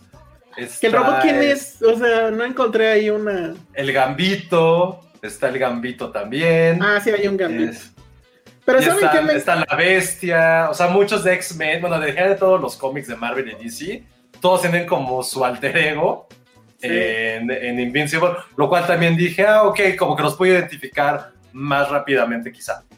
Eso, eso me encantó, porque bueno, nada más contexto, el cómic es de Image, que pues ya saben, está DC, está Marvel y está Image, y bueno, otras compañías. Fue creado por Robert Kirkman, que es el mismo que hizo eh, Walking Dead, que Walking Dead también empezó como un cómic en, en Image, tengo entendido. Ujú. Pero justo lo que me gustó, y ahí sí pensé en, güey, o sea, quieren, o sea, hace, hay una especie de Liga de la Justicia, que obviamente como no son de DC, pues tienen que poner a otros. Pero o, que son- obviamente o Guardianes de la Galaxia. que son, sí, pero, o sea, luego, luego reconoces que hay un Batman, una Wonder Woman, etcétera. Y eso me dio mucho gusto, porque si alguien quiere, habla de grupo de superhéroes, pues pones esos, o sea, el que va a se parecer a Batman, el que va a parecer Wonder Woman, el que va a parecer Flash, incluso había uno que era como una especie de Aquaman, pero no pones a, a- a los Avengers. Si te pusieran los Avengers, igual no harías ese clic. Pero pues te ponen a la Liga de la Justicia y eso a mí me dio mucho gusto, siendo yo un fan de DC. Eh, ah, Oye, Fox pone Ana Fox, ajá. dice Ana Fox, otra que está súper hypeada, solo por eso no se me antoja. Por el megamame que trae. Yo no había, ¿Trae? ni siquiera había leído, no había leído que tuviera eso. No, de hecho yo la vi por Elsa. Si no, la verdad es que no. Y porque por primera vez eh, siento que Amazon Prime ya pone como una categoría de sus nuevos lanzamientos. Ajá, que ya los. Por eso, la- o sea, ah, aparte de que esa sí fue como por esa, pero ya la había visto, que estaba en nuevos lanzamientos. Evidentemente me dio toda la hueva del mundo verla, pero sentí que por primera vez Amazon ya está como poniendo como in your face todas las películas o las cosas nuevas que trae, por fin. Sí, creo que eso está bien. a Bueno, mí, no yo la verdad le, le di clic porque. Ah, Zachary Quinto es el robot, mira. Mm. Este, yo le di clic porque era Image. O sea, sí sabía yo que era de Image el cómic. Y Image, pues sí, usualmente tiene cosas buenas. Pero no esperaba que estuviera tan buena, la verdad. Sí, sí, Sí, es está una buena. sorpresa. Sí, es una gran sorpresa. Digo, denle la oportunidad. Y- Sí, tal cual. ya. Pero es que sí se No estaría juzgar sin. Ujú. Sí, es Sí. creo que de los mods del año. Vamos a ver cómo acaba. La verdad es que creo que va muy bien. Esperemos no acabe en estupidez. Seguramente va a acabar en un cliffhanger cabrón para segunda temporada, ¿eh? Estoy seguro. Claro. Sí, claro. Y nos, y nos vamos a tener aquí esperando a ver cuántos años. Pero bueno. Entonces, ahí está Invincible, que está en Amazon. Sí, denle chance y denle amor. Ana Fox, Sí. dale amor, dale chance. O sea, en este podcast siempre andamos descubriendo cosas que, o sea, yo no sabía que tenía hype. Según yo, no. Yo tanto. tampoco, no he visto nada de Invincible. Pero recuerden cuando les dijimos vean Ted Lasso. Y en serio, creo que nadie vino a quejarse. Entonces digo, esta es otra cosa, obviamente, pero no creo que alguien venga a quejarse si les decimos vean Sí, Invincible. y por ahí alguien se quejaba de la animación. A mí la Ah, animación bueno. me gustó mucho. Eh, creo que no descatima en, en irse a lo gore, a lo explícito. O sea, a mí sí, a mí- es, es una animación muy noventera, clásica. Y, y justo a mí eso fue lo que más me gustó. La verdad Sí, es que a mí no trazo no me incomoda sencillo, sin mayor tema. Exacto. muy colorida exacto. como debe ser. Por eso ¿no? es sexy. Ajá, exacto. ¿O qué querían? Puros grises como Snyder. Pero bueno. sí. No sabía, Gerardo. Dice que en redes sociales hay mucho hype por la serie. Pues ¿En sigues a la Sí, gente, sigues a la gente correcta, Gerardo, quizá. o a la incorrecta, tal vez. Bueno, sí. Pero bueno, muy bien. Y ah, dice Héctor Cabañas que, ajá, Seth Rogen es el productor. Sí, es que ya ven que está, él también estaba en The Voice, está aquí y estaba también en Preacher, que esa la verdad no, no estaba tan buena. A mí Preacher sí me gustó la primera temporada, pero no le seguí, la neta me dio un poco de hueva. Sí, a mí ya también me dio hueva. Yo eso sí ni la vi. Muy bien, bueno, pues ahí está. No sé si quieren, ¿con qué quieren que sigamos? ¿La, la muestra o Relic? Tin, tin, tin, tin. Eh, bueno, de Relic, si quieren, rápido. Ya la habíamos comentado, yo la puse en mi lista de lo mejor del año. Ah, pues hay que y comentar. estuvo también en, en Cabos. Y bueno, yo eh, digo, repetir, nada más resumir súper rápido lo que había dicho. A, a mí se me hizo una película súper interesante eh, que creo que no se, no se clava en el terror.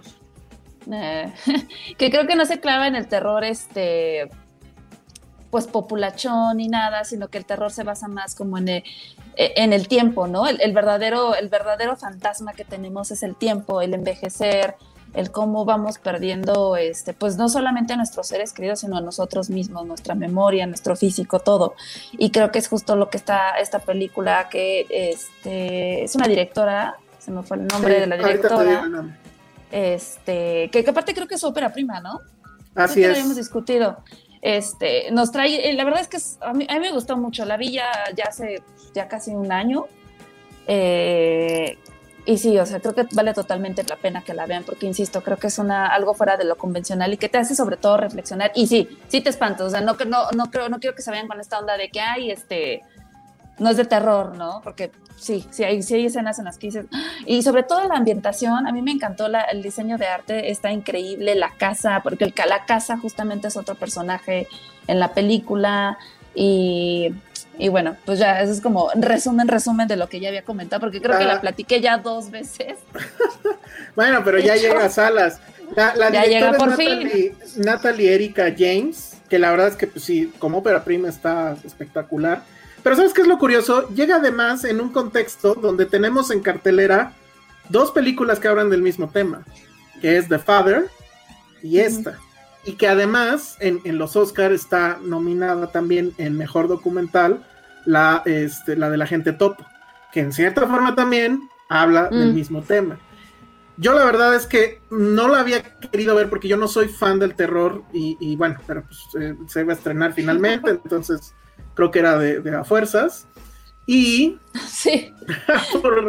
Sí, deberíamos Pero- ser como Filmsteria, el único podcast de cine que recomienda no una, no dos, tres veces ver Relic. Pero es que nada más la Ah, es había que sí. Sí, No, es que sí la tienen que ver. Pero a mí, o sea, lo- a mí lo primero que me recordó, la verdad, es Amour de Michael, de, de Haneke. Porque ¿Sí? creo, creo que es un poco también la misma película. O sea, muchas veces en, en la crítica a, a Amour, muchos críticos habían dicho que era una película de terror. Y en cierta forma lo es. Y sí creo que los puristas del terror no les va a gustar porque habla justo de, de algo que el terror Es usualmente que este no terror es más real. y Justamente. que es un terror, algo que es real y que es el, el envejecimiento. Pero la forma en cómo lo, lo muestra la directora, los ambientes que crea, eh, los efectos especiales de, de- de ruidos de la casa y, y todo eso, wow, o sea, es muy, muy, muy, muy impresionante. Y, y- y el tema, o sea, la verdad es que para mí el tema es lo, lo interesante, ¿no? Y híjole, es que no, no, no, puedo- no podemos hablar del final, pero sí siento que incluso hasta Mm. podríamos decir es que técnicamente igual y no es una película de terror, ¿sabes? Pero sí tienen que verla, o sea, sí es, Sí, o sea, sí aprovechen que, que la pueden ver en la sala, porque creo que es ahí donde se tendría que ver. Y también pues porque justo es- estamos en un momento bien raro donde hay al menos dos en, eh, dos en, en salas y, y- y una en plataforma, que es la, la misma inquietud, ¿no? La inquietud sobre cómo es la vejez y, y cómo nos va arrebatando la vida, ¿no? Sí. Dice Y Cindy justamente Cameron, ya la las- vi. Ajá. Ajá. Eso fue lo que pues, más me gustó a mí de la película, que, que justamente es una analogía bastante burda, es decir, es muy clara, lo cual tampoco es que eso sea algo malo, pero sí es muy, muy clara, de esta analogía entre lo que está ocurriendo en tu cabeza y en tu cuerpo cuando vas creciendo y una casa que también no podemos decir que esté en ruinas, pero se está transformando también. Entonces creo que, que esto que ocurre en la casa es probablemente como un símil de lo que está ocurriendo en la mente, en la psique de las, no quiero decir de las tres, es mucho más de la protagonista de la tercera edad. y creo que eso es lo que, lo, que la, lo que la película, y muy pocas veces se había puesto como algo tan, tan claro, ¿no? En una película, pues yo sé, es que sí es de terror, al final de cuentas cumple con todos los cánones, pero también es más bien como un super drama que te hace analizar lo que vas dejando y lo que ya nunca más también va a regresar cuando vas creciendo. Al igual que una casa que solamente a veces está construida, si hay un cimiento, pero todo lo que importa es los recuerdos que hubo en ella. Y eso sí es, y es muy fuerte pensar eso, ¿no? Que es como dicen así de, como dicen, this house is not a home, que tú creas ese home, tú creas ese hogar. Una casa no es precisamente ni los muebles, ni los cimientos, ni nada de la estructura. Es más bien como recordar todo lo que pasa ahí. O sea, y, eso me, pasa, mejor yo porque estoy cargado de nostalgia y odio la vejez porque me da hueva, porque no tengo ansiedad, tengo demasiada nostalgia. Pero, por ejemplo, no me acuerdo qué, qué día, este, ya tenía mucho, pero pasé, pasé por mi vieja casa en la San, cuando vivía en San Miguel. Y sí fue así como, güey, qué pedo. O sea, porque vas recordando todo lo que ocurre ahí. A lo mejor ni siquiera tengo presente cómo estaban acomodados los cuartos, pero sí tengo recuerdo el estar ahí. Y creo que eso también es algo que habla la película y al final se siente bastante, bastante rudo en ese sentido la película. Sí. Nada más por si acaso hay alguien que nos esté escuchando y que no haya escuchado de qué trataba, en dos líneas, eh, sí, porque nunca lo dijimos, en dos líneas es eh, los personajes femeninos, es, que es, una, es la mamá, es tu hija, van a la, a la, casa de la abuelita, porque hay reportes de los vecinos que dicen que, que no la han visto, que, que al parecer está extraviada. Llegan y efectivamente la casa se ve vacía y de repente después de irla a buscar, que van todos los vecinos a buscarla ahí como que al bosque, bla, bla, bla, de repente aparece como si nada y bueno, ya de ahí este, vendrán eh, otras, otras cosas. Entonces, pues muy bien, yo, yo me quedé con la idea de que no la habías visto, José. Pero bueno, no, sí, sí, sí. Oye, y a ver, no, no quiero irme de, de, de esto sin preguntarte, ¿sí viste The Father ya? Aburrido. Cámbiale, March. cámbiale, March. No lo puedo creer. Aburridísimo. No, no es cierto, no.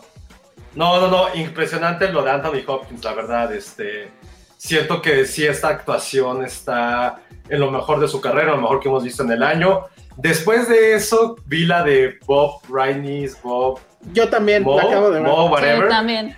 Uh, entiendo el punto de su nominación ahorita si quieren hablamos de eso, pero sí, The, Father creo que es una película que a mí en lo personal, ah, ¿cómo decirlo? Tengo como una barrera, un bloqueo mental y una antipatía por todo lo que tenga que ver con cine protagonizado o alrededor de la ancianidad. Me da toda la hueva del mundo y, The Father no fue la excepción.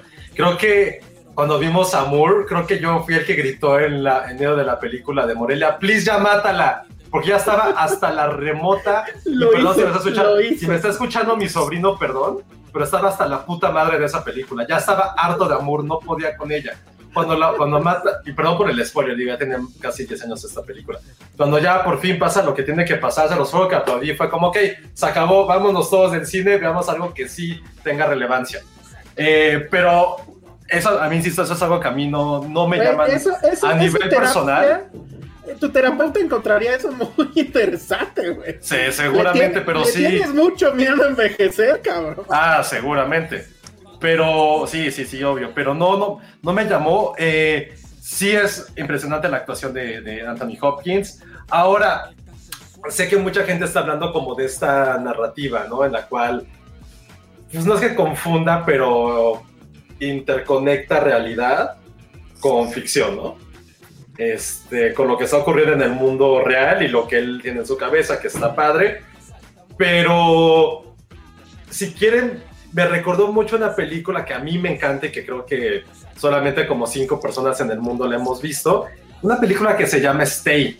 Y si no la han podido ver, véanla. No tengo idea dónde se puede encontrar. No tengo idea cómo se llama en español. Pero sale Naomi Watts, eh, Ewan McGregor y evidentemente Ryan Gosling. Y trata, Sí, sí, sí, yo me acuerdo que la vi y quedé así encantado de esta película.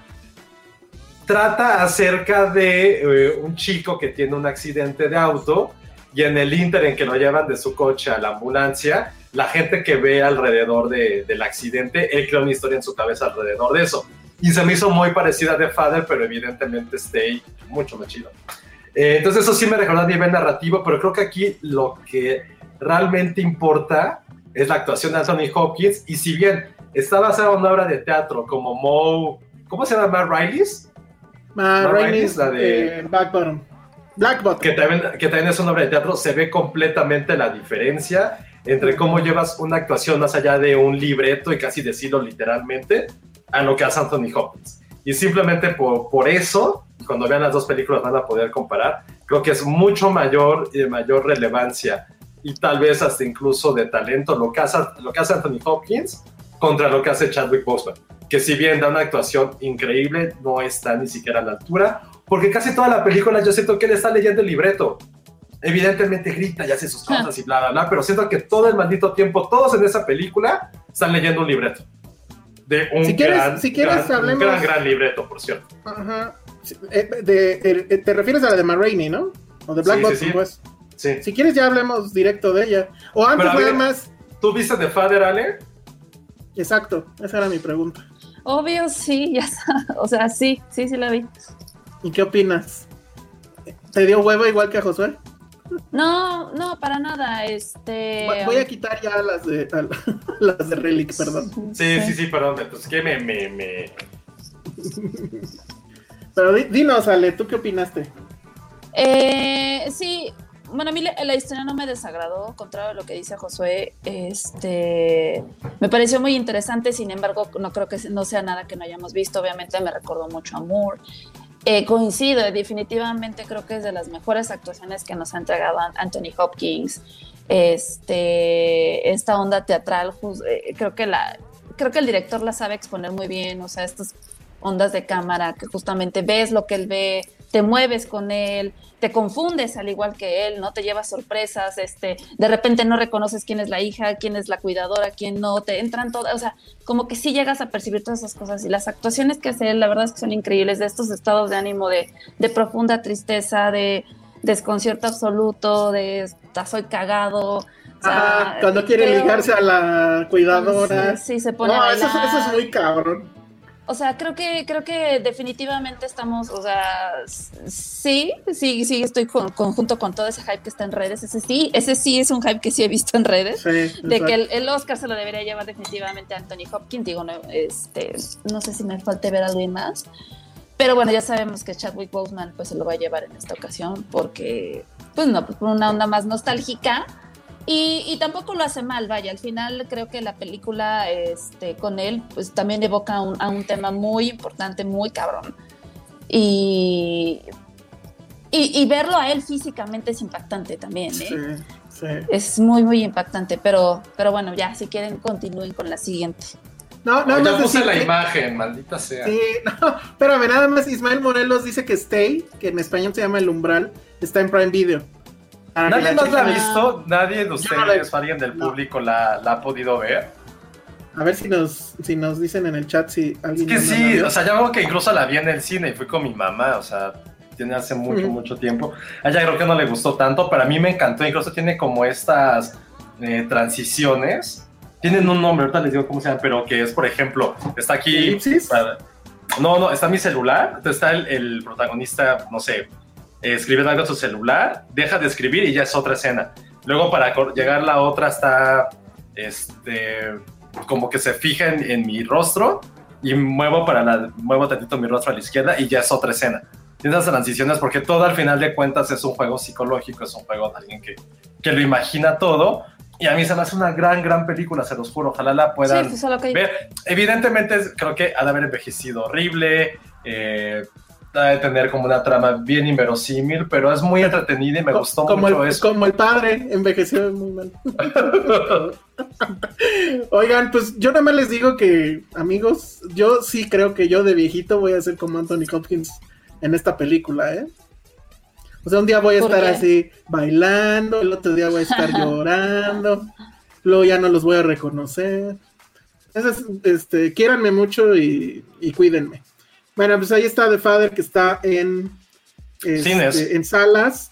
Y eh, sí, la gran, el, el gran debate es que pues, es casi un hecho que le van a dar el Oscar a Chadwick Boseman por Ma Rainey's Black Bottom, que está en Netflix ya desde hace un rato, y que la verdad yo me había este, resistido a ver, y que bueno, pues ya la vi justo para poder decir con todas sus palabras que Anthony Hopkins merece ese Oscar y no Chadwick Boseman.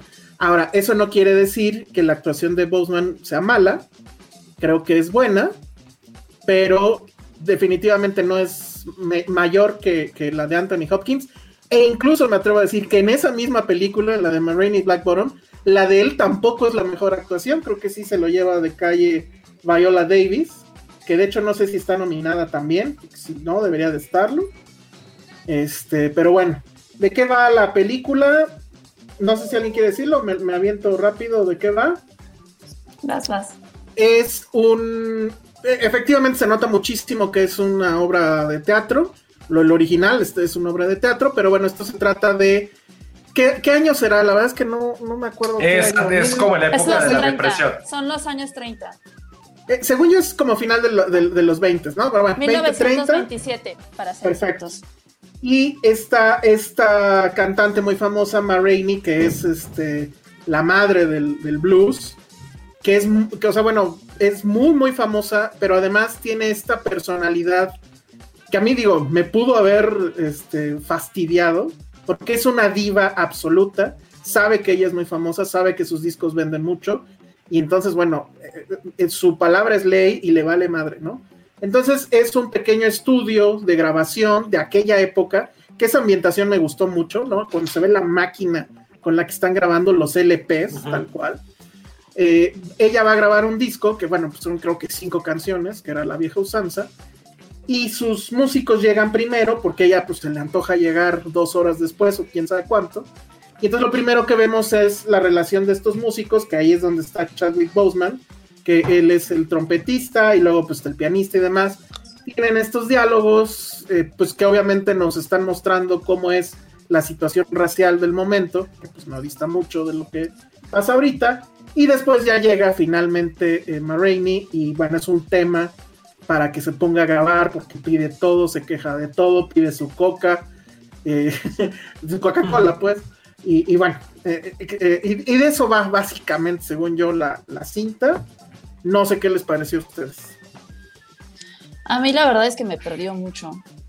O sea, creo que fue, acá, acaba de ver The Father y luego me puse a ver esa y como que sí sentí ese cambio de, sobre todo por los ritmos, ¿no? Sí, sí voy a admitir que hubo un punto en el que la verdad ni la pelé. Eh, este, Estabas en el cel, ¿no? Sí, estaba en, no, estaba en mi Animal Crossing, literal. O sea, como que sí, se me fue ahí, lo perdí por completo. Todo Pero mal. vaya, creo que, creo que la historia es, es interesante. Sí quiero darle una segunda oportunidad para entender algunos puntos. Y, y como dije hace ratito, o sea, creo que lo de Chadwick Boseman al final eh, creo que es una buena interpretación. Como dices, coincido que no se compara a la de Anthony Hopkins, pero bueno, ya centrándonos más a este tema, pues creo que eh, él es el papel de un trompetista que vive ah, todavía como un poco, eh, pues sí, traumado por, por aquellos años de esclavitud, habla de su familia, de todo esto, y justamente, pues sí, si ves estas, no sé tú, a mí me pasó que yo lo veía platicar y de repente lloraba y todo, pero no, no sé, o sea, como que no, no me llegó, no lo sentí. Eh, no me conmovió en ese sentido como, o sea, lo hace muy bien, pero no sé, yo no conecté en sí con la película ni tanto con el personaje como a- me ha pasado con otras historias similares, ¿no? Eh, digo, no sé si también era el mood, entonces no, no sé si tengo una, una opinión como muy, creo que está un poquito sesgada por lo mismo, pero... No, yo, a- a eh, mí tampoco me, a mí tampoco me impactó su actuación. La verdad es que no pude separar el tema de saber que esa era la, fue la última actuación de él. Y, y sí constatar, y aquí se ve, por ejemplo, en esta foto para los que nos siguen en YouTube, lo delgado que estaba ya, ¿no? O sea, sí se veía ya muy disminuido. Sobre no, la todo escena si. cuando baila sus piernas, dije, Ajá. no, sus piernitas. Sí, sí, Y siempre sobre sí, todo si piensas que él es Black Panther, ¿no? Y que en Black Panther pues, Sí. estaba mamadérrimo. Entonces, sí duele eso. Pero sí creo que su actuación es la clásica actuación de intensidad, ¿no? De hay como en, en momentos que dices, este va a ser el que van a agarrar para el Oscar, de gritar, de monólogos, de teatro tal cual, porque sube la voz como para que escuche el de hasta atrás, ¿no? Pero no, definitivamente a mí no me atrapó él. En cambio, sí, Viola creo que me gustó eh, mucho más. Creo que ella sí barre con todos. Perdón. Y me gusta al fin, eh, bueno, este tema, como dices, como que están muy en este asunto como de marginación, pero de... O sea, sí, con este miedo del asunto de, lo, de cuando eran esclavos, ¿no? O de, o de, la esclavitud, con un resentimiento, pues, a los blancos. Y, y, y, todo ese diálogo, que también es un monólogo más bien, que se avienta Marraine de por qué trata así a la gente, me pareció que es bastante interesante, ¿no? Y, y claro, porque es un momento súper raro, ¿no? Porque es, es un momento donde una mujer es la que lleva la batuta de todo, pasa por encima de todos y que además es una eh, afroamericana, ¿no? O sea, la cosa más rara, en, desgraciadamente, en la historia de Estados Unidos. ¿Tú cómo lo, lo viste, Josué? Yo sí voy a diferir completamente con ustedes. Eh, bueno, en primer, eh, en primer lugar, sí, primero, lo, lo, primero, lo primero, actuación. Sí es muy buena lo que hace Chadwick Boseman, increíblemente bueno. El problema es que sí, es lo que dijimos hace rato, es muy teatral. O sea, literalmente está leyendo un libreto, un muy buen libreto además, pero sí, todos son, tiene dos monólogos increíblemente buenos. Creo que el que lo, por el cual lo nominaron y a mí sí me, se me enchinó la piel realmente es cuando cuenta, eh, le pregunta que por qué parece que se doblega frente a los blancos, ¿no? Y él explica la historia de su familia, una historia mega, mega trágica en todos los sentidos, una, una historia de venganza muy triste, muy dolorosa y que evidentemente a nosotros, eh, siendo que no somos de afroamericanos y vivimos en Estados Unidos, no nos pega de esa forma. Y siento que no está mal, ¿no? Las películas también tienen un contexto social y cultural para, para ciertas personas de un país o de un contexto y esto completamente lo tiene, pero sí es muy dolorosa esa escena que es algo devastador. Y creo que ese monólogo es por lo cual está nominado. Y el segundo que se echa un discurso así como contra Dios, que también es completamente teatral y, y con sus gestos y su voz, pero son esos dos momentos los cuales se sienten sí. eh, muy álgidos, ¿no? Eh, Viola Davis, Viola Davis también, o sea, siento que, y lo voy a hacer con todo respeto, con ese guion y ese personaje, hasta cualquiera de nosotros tres hubiéramos hecho un gran papel, con todo respeto para Viola Davis. O sea, el papel es, no quiere decir que sea fácil, güey, pero pues está interpretando a una mujer con huevos que lo único que hace es como refunfuñar. O sea, no, estoy diciendo que es, está muy bien escrito, demasiado bien escrito. Pero, o sea, pero no está sobreactuado. O sea, sí le crees. No, no, la, la... no, pero es que está muy bien escrito, es, es, es, muy bueno. Es, por ejemplo, por ejemplo, no es muy diferente a lo que se hace, hizo algunos años con Fences, que también era una obra teatral, uh -huh. pero ese personaje que interpreta es dolorosísimo y te compenetra, si quieres abrazarle y le entiendes. Y aquí no es que sea porque es una mujer poderosa, nada, es que simplemente es muy bueno el papel escrito, estoy diciendo que cualquier, cualquiera de Octavia Spencer también lo pudo hacer, digo que son como un poco del estilo.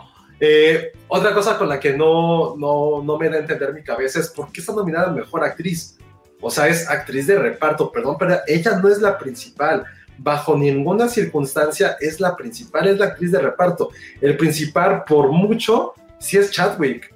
O sea, pero por tiempo en pantalla, por jerarquía, por muchas cosas, él, él es el número uno él es el protagonista. Creo que hubiera sido mejor haberla nominado como actriz de reparto y creo que hubiera estado una nominación un poquito más, más justa.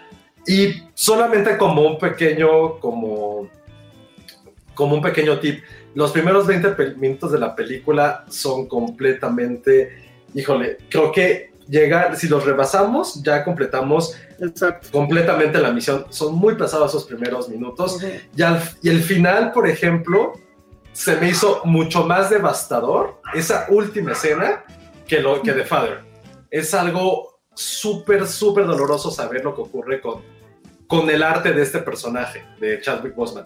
Es algo que yo lo vi y fue así como, fuck you al sistema, fuck you Estados Unidos, fuck you la gente, es viendo, se me hizo a mí lo personal mucho más doloroso que Anthony Hopkins llorando porque se le pierde su memoria a saber lo que institucionalmente y cultural y como, eh, como sociedad han hecho con, el, con los creadores afroamericanos, es como así un megadedo en tu, en tu cara. Y también algo que, que sí me gustó de la película, sí, aunque también me costó muchísimo tiempo y muchísimo eh, ímpetu acabar de verla, es esta relación que tiene con otras cintas similares de este año.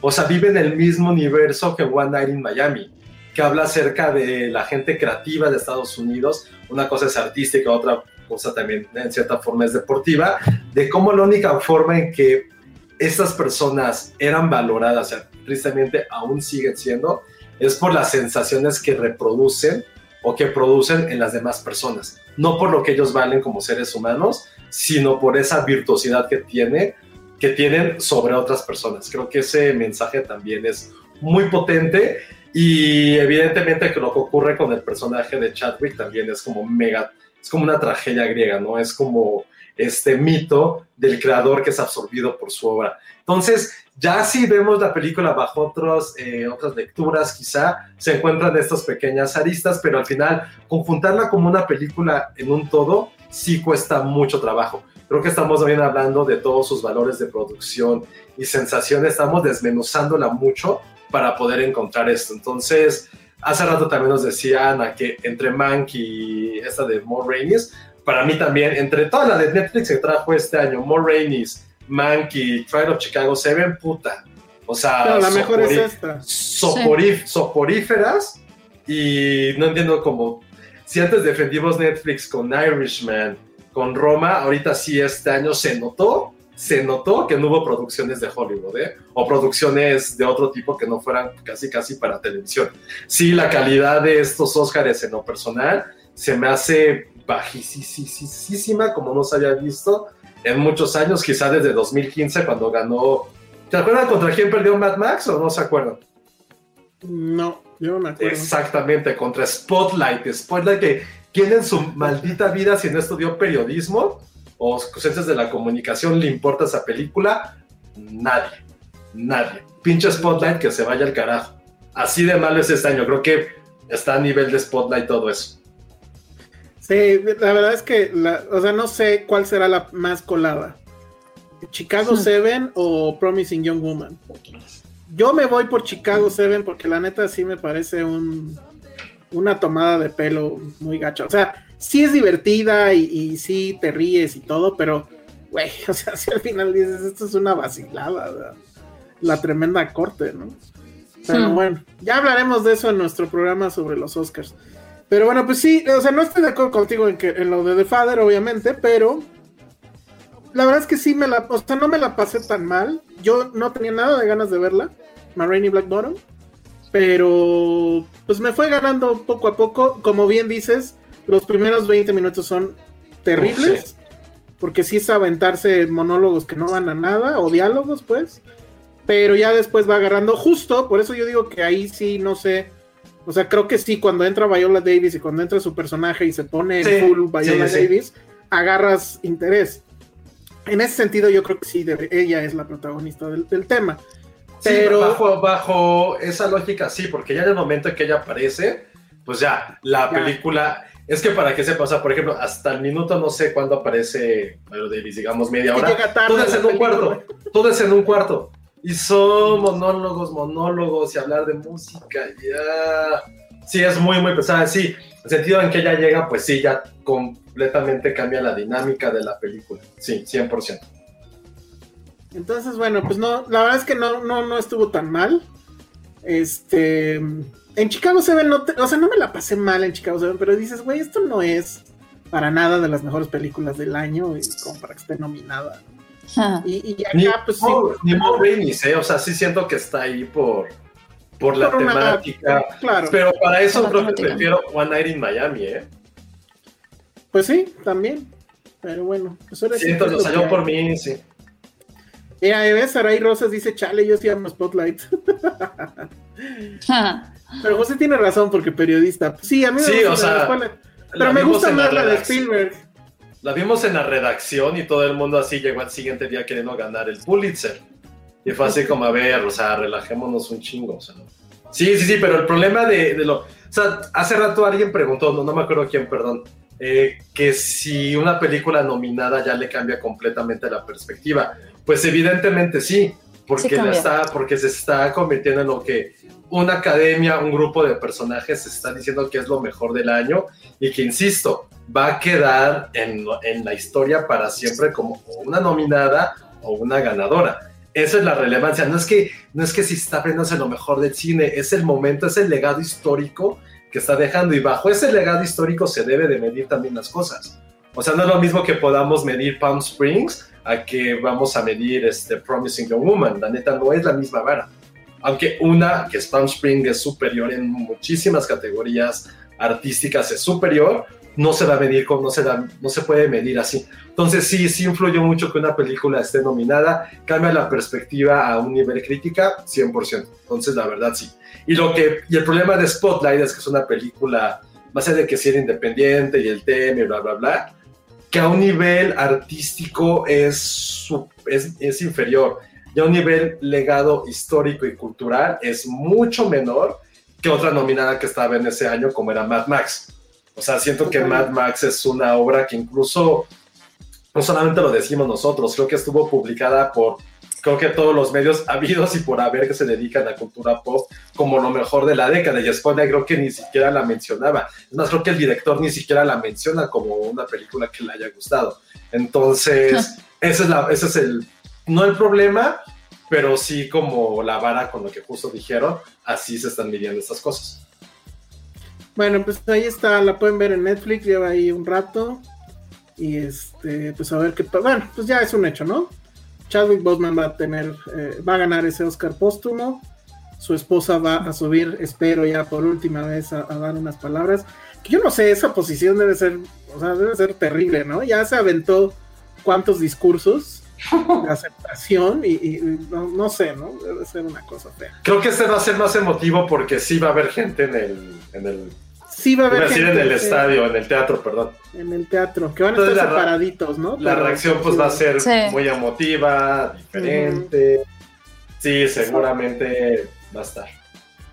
Bueno, pues entonces eso es eh, Marini Black Bottom y pues ya si quieren en los últimos minutos que nos quedan, si estás de acuerdo Josué, la muestra que ya anunciaron que se va a ver en la muestra internacional de cine de la Cineteca, que empieza el 9 de abril y se va hasta el 26. A mí lo que me quedó duda, y la verdad es que no, no, no sé la respuesta, es si esta vez sí se va a ver también en cines, este, bueno, en Cinépolis, dado que Cinemex ahorita está cerrado, o nada más va a ser en la Cineteca. Pero bueno, si alguien tenía la duda de si va a ser en línea, olvídenlo, va a ser en la Cineteca, eso es un hecho. Pero no sé, son poquitos títulos y de hecho algunos creo que ya los hemos visto, entonces si quieres, este, los voy nombrando. Ajá, tiene la lista. Que Sí, la de tengo verdad aquí la sí- lista. va- voy a sonar muy mal seguramente si me quieren tirar hate, háganlo. Pero extraño ya las muestras festivales en línea, la verdad. Sí, Creo que eso es lo único positivo que ha ocurrido durante este año trágico de pandemia. Creo que eso de poder ver la película, sí, ya sé que en el cine que no es lo mismo, que bla, bla, bla, bla, bla, bla, bla, bla. Sí, no es lo mismo, pero al mismo tiempo es otro tipo de experiencia, otro tipo de acercamiento y la posibilidad de ver grandes películas, porque es algo que siempre he dicho yo. O sea, perdón, pero nadie vio El Padrino en nadie vio a Bergman, nadie vio a quien ustedes quieran, a su, a su Truffaut, a su Godard, a su Kar Wai apenas que estuvo, nadie lo vio en cine. Y nadie le está quitando el mérito a que sean de las mejores películas que creo que muchos de nosotros hemos visto en nuestras vidas. O sea, seamos sinceros. O sea, yo que amo Bueno, de sobremanera el padre. seguramente hay alguien que sí. eh, No, claro, pero por ejemplo, yo que no, sí soy fan- sí la vi en cine, pues. Bueno, pero no viste, eh, bueno, ¿cuál viste? No, pues es que por ejemplo está la versión restaurada, que creo que eso es de lo más interesante para esta muestra, de ocho y medio de, de Fellini. Nunca he visto ocho y medio en cine. Y pues la neta sí me gustaría verla. Pero está, te gustaría, pero es un plus que está pasando en tu vida. Sí, no implica claro. que sí, que ocho y medio la hayas visto en tu tele, a lo mejor en tu tele ni siquiera la no. pantalla plana, y te enamoraste del cine a lo mejor por esa película. Entonces, a lo, a lo que voy, porque sé que mucha gente siempre está defendiendo, es que no es lo mismo. Sí, no es lo mismo, pero creo que las películas clásicas que muchos nos hicieron enamorarnos de otro tipo de cine, las vimos en nuestras televisiones. Sí, no con el mejor sonido, tal vez, no con la pantalla más grande y la mejor definición. Claro, a lo y eso la tampoco la cambió. Y eso tampoco cambió nuestra experiencia cinematográfica, al contrario, gracias a eso, al haberlas visto en nuestra televisión a la hora que queríamos y que a lo mejor con la premura de regresar a Blockbuster el siguiente día, nos enamoramos del cine. Entonces, please, toda Bueno, esa gente a que, que sé que dice que no es lo mismo, solamente recuerden eso. No vieron, yo- o sea, insisto, yo que soy fan a morir del padrino y que creo que eso fue algo que me hizo enamorarme del cine, las vi en la televisión, yo creo que el tamaño de mi Bueno, computadora, a y fue así a como, wow, ¿qué estoy viendo? Cuando reestrenaron Star Wars, las tres originales. Bueno, era la edición especial, pero vamos, no fuiste a verlas al cine. Sí, pero porque justo nunca las había visto en, la, en Pues es cine, es pero... Es lo justo que está diciendo Alejandro. No, no, no, ya, ya sé, no sé, pero ya las había visto antes. O sea, eso sí, eso simplemente Sí. me hizo que fue como mi fa eso fue mi fanatismo. Fue simplemente mi Pues fanatismo. es- hay gente que es fanática de eso. O sea, estoy de acuerdo contigo, pero sí creo que hay películas que sí se tienen que ver sí o sí en el cine. Ocho y medio creo que sí es una de ellas. Ahora, yo ahorita no me voy a arriesgar, pues, porque pues no, o sea, siento que, que no es el momento. Pero pues respeto a la gente que sí lo vaya y entiendo perfecto. O sea, no sé qué película ahorita tendría yo que, eh, no sé, no, no se me ocurre una que diga, que ya haya visto y que diga la quiero ver en, en- eh, y que no la haya visto en, en pantalla grande, que diga sí la quiero ver en, en pantalla grande. Probablemente la de Wonka Wai debió ser, pero lo mismo, o sea, seguro se llenaron las salas, pero los boletos volaron. Space Jam del 95 sin pedos la volví a ver si la estrenaran, ¿eh? O sea, es así. ¿Ya ves? Welcome Oye, to nada the más- Space Jam. Nada más pequeño, pequeño apunte aquí de hashtag que pregunta que si ya hablamos de Colts. Ya hablamos de Colts, creo que fue la pasada, ¿no? ¿O no? Fue en el Hace como pasado. tres Sáltate, capítulos. sáltate la, la pelea de Josué y No, fue conmigo hace como dos o tres, ¿eh? Fue más. Fue hace fue dos bueno. Capítulos, sí. ¿Sí?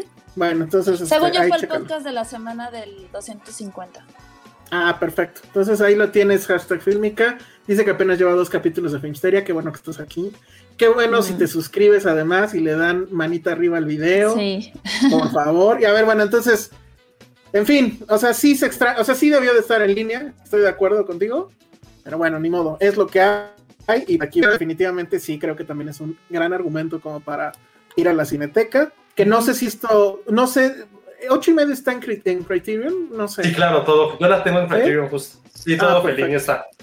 Perfecto. Bueno, entonces luego está La, Veri- la Verita o, o The Truth, Es Es buenísima. la última película de Hirokazu De Koreda. Que de ¿Quién qué la va- trae a México? ¿O la van a Es, traer a México? es nuestra. Pues ahí ¿Qué está. es quién? ¿De quién? Diamond. Ah. ¿Y de qué vale? Ay, no, ya, tiene dos años que la vi. Dije, no me Ya se te olvidó. es que, es que sacaron porque es súper vieja. Estuvo en Toronto de 2019. Sí, Yo la vi, tuvimos yo ahí entrevistas, tuvimos muchas cosas, pero pues no, es una película que no pudo ver la luz. Yo la vi. Pero bueno, ahí en- está. La vi en Cabos. Eh, es esta Juliette Binoche, que es una actriz que. O sea, es eh, eh, ah, no, perdón. Es esta Catherine Deneuve, que es una actriz, pues ya este, de, mucha carrera, pues digamos ya viejita, pero bueno, todavía trabaja, y saca un libro de sus memorias. Entonces su hija, que es Catherine Deneuve, eh, lee las memorias y dice, no, espérate, esto no es, es- esto no pasó, o esto no fue así. Y entonces va a visitar a su mamá, que, que está obviamente en Francia, y va con el esposo, que el esposo es Ethan Hawke, y que además es un actor, ¿no? Entonces, la verdad es que está bastante bien, porque obviamente el tema pues es cómo esta mujer, la, la- señora, pues decide cambiar su pasado y, y cómo sus hijos empiezan, o su hija, eh, eh, pues empiezan a quejar por ese tema. Hay, me acuerdo, no es un monólogo, es como un diálogo, donde Catherine Deneuve se queja, ah, no, donde Juliette Binoche se queja de los actores y dice que son un, un- un asco de personas y demás y que son medio tontos. Ahí está ahí el Porque ella es guionista, de hecho. Entonces está bien Sí. padre, ¿no? tirándole ahí al esposo. Entonces, Esa creo que es como, esa es la gran, gran primera recomendación, ¿no? Sí, O sea, no solamente, mí- pero porque Coraeda creo que si no lo ubican es uno de los mejores directores que hay, ni siquiera digo asiáticos, en general, es el mismo de Shoplifters, de Después de la Tormenta, y para mí una de mis películas favoritas de los últimos años, que es de Tal Padre, Tal Hijo. Like Father, Exacto. Like Son, es una película, puf, si es, creo que la película que en mucho tiempo me sigue dando vueltas en la cabeza de decir yo qué haría en esa situación.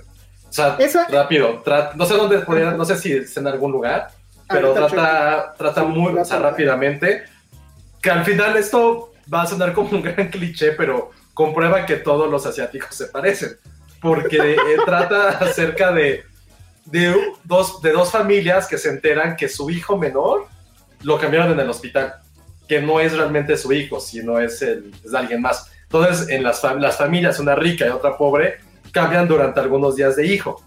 Entonces es como de esta disyuntiva como padre de puedes amar a alguien que no es de tu sangre, que ya has convivido, que lo has amado completamente, cuando realmente está aquí el que es tu hijo biológico. Entonces toda la película sí te pone como en tela de juicio todo eso. Es una gran, gran cinta, por mucho mejor que Shoplifters, que hace unos 3, 4 años ganó el Oscar a, a Mejor Película Extranjera. ¿Esta es la que supuestamente Spielberg compró para en algún momento hacerla? ¿O era Shoplifters? No me acuerdo. No, Shoplifters. ¿Sí? Porque suena más a Spielberg, que le interesa a Spielberg el tema de los papás. Pues la otra también habla acerca de familia, de también Ah, un no hijo sé. que no es tu hijo. O sea, algo. Pone Isaac López es como juego de gemelas. No tan mal, pero no lo había pensado. Un poco sí. No, no, no. Gracias, acabas de destruir esta película con eso que, que Sí. juego de gemelas también soy muy fan, por cierto, pero no mames. Bueno, entonces bueno, eso fue la verdad de Hirokazu Koreda. Luego está la nueva de Costa Gabras, Adults in the Room. Eh, no la he visto, pero sé de qué va. Y, y bueno, sí me interesa. Es, digo, a lo mejor está muy clavado, pero es. ¿Se acuerdan que, que Grecia estuvo en quiebra? Y que en la comunidad europea, pues fue un tema porque obviamente fastidió toda la economía de la, de la comunidad. Entonces lo que trata es, no sé si es el, el- el ministro de ahí o, o- o qué, cuál es exactamente su cargo, pero es la persona que va justo con la comunidad europea a decirles, oigan, pues échenos la mano porque pues, estamos en quiebra y esto se va a ir al carajo. Entonces, por lo que entiendo, esto yo no sabía, está basada en un, en un como, en un libro que a su vez es como un reportaje sobre el tema. Lo que parece que sucede es que primero la comunidad europea le dijo, sí, no te preocupes, no hay problema, pero luego se pusieron súper locos y entonces es toda ese teje maneje entre eh, pues unos políticos y, Grecia. Sé que está muy clavada a lo mejor, pero pues es Costa Gabras, es un poco su, su tema y además tiene algo ahí de, de suspenso diplomático que pues también es como de su onda. Entonces, este, pues ahí está, yo sí le tengo ganas. Pero bueno, entonces ahí Adults in the Room de Costa Gabras. Luego está, no, esta sí, sé que es muy buena. Bueno, yo, mucha gente me la ha recomendado, pero no sé ni de qué va. O sea, no sé si trata de lo que dice el título, que se llama La Llorona de Jairo Bustamante. No sé si ustedes sepan de qué vale. No, no sé, o sea, sí la he escuchado y me, me la han recomendado, de hecho, mucho. Dicen que es muy buena. No la he visto. No la hemos visto. Tú tampoco sabes de qué va, ¿verdad, Josué? No, eh, estuvo también eh, en Toronto. Sí, fue de esas pocas películas que fue sold out porque estaba en, las- en las salas chiquitas. Pero es probablemente de los últimos también años de las cintas centroamericanas que más ruido han hecho, que, que se está convirtiendo un, un poco como en una gran embajadora de la zona. Y creo que por, es, por ese punto creo que vale mucho la pena poder, poder verla. Eh, sí tiene que ver un poco con, con esta leyenda, pero está mucho más aterrizada a un contexto social y político, sobre todo de lo que está ocurriendo con, con temas de violencia en Guatemala e insisto también en todo Centroamérica. Muy bien, bueno, pues va a estar, va a estar en, en- en la muestra. Es que déjenme ya, se me movió aquí la lista. Luego está también Days de Tsai Ming Liang. Creo que fue de hecho de esta, de las películas que más, este, bueno, como que mucha gente la quería ver en, en el Ficunam, creo que estuvo. Y ahora pues se va a poder ver acá en la, en, en la muestra. Eh, también está. Este que me llama mucho la atención porque es de animación. Ah, creo que es que no tengo el título en español, pero supongo que es algo así como la famosa invasión de los osos en Sicilia. El gran cuento de los osos se llama. Ah, ok, en español, ok.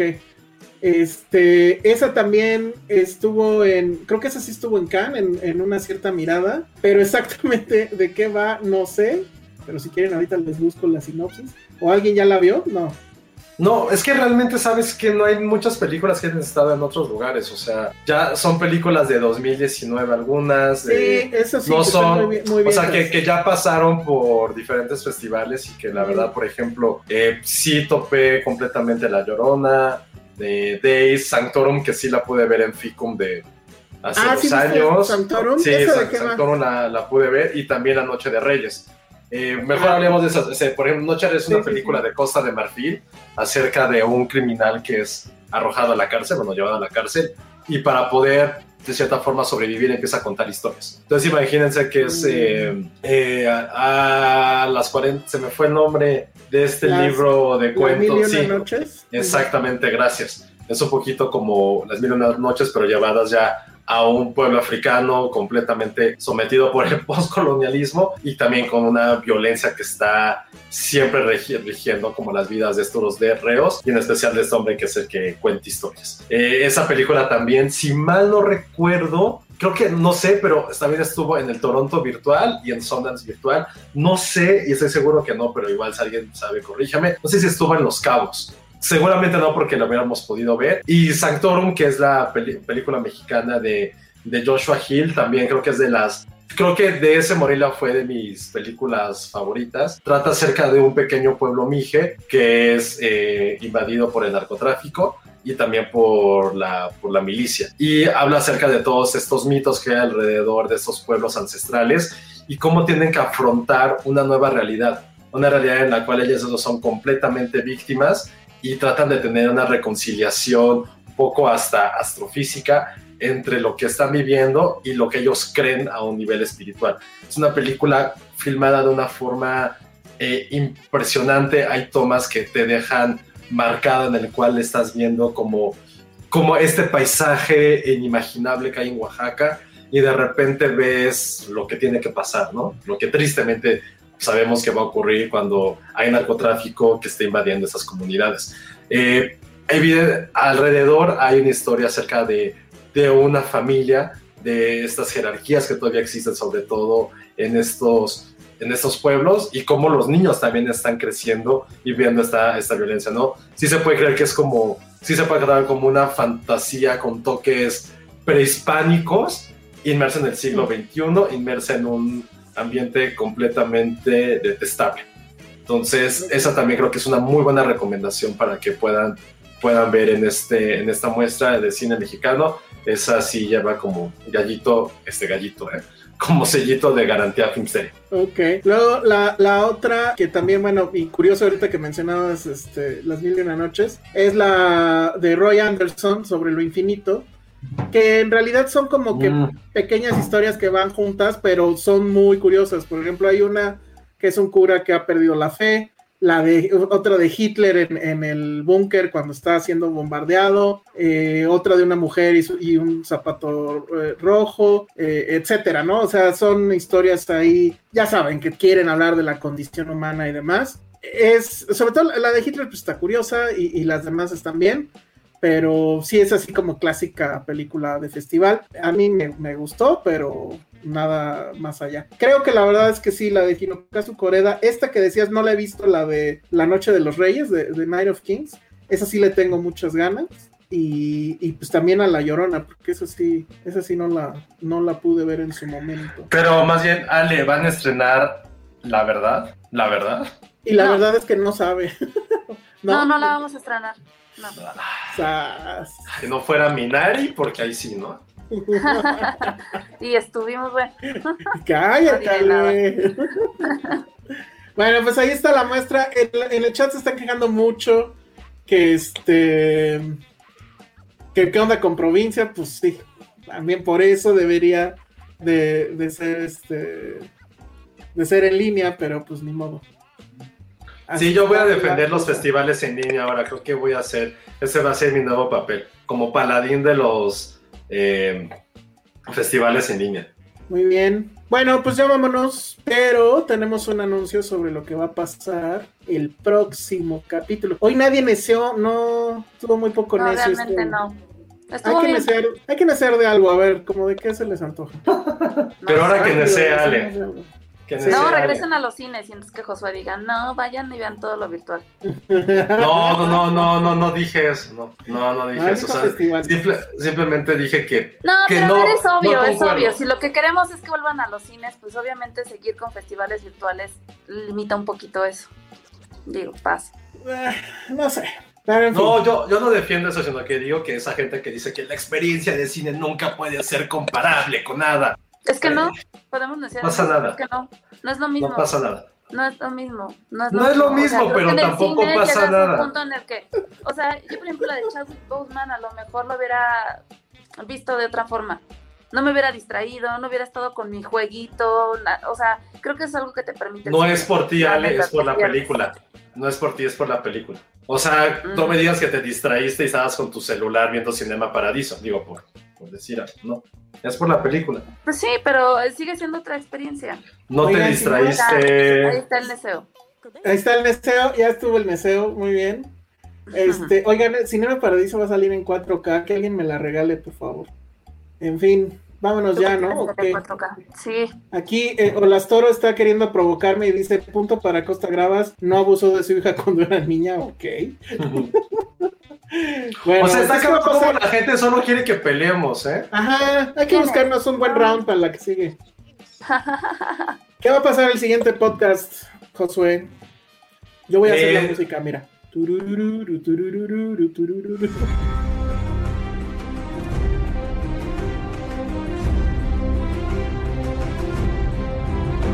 El próximo fin de semana, no este, el 17, se cumplen 10 años del primer capítulo de la serie que cambió para siempre la historia de la televisión. Híjole.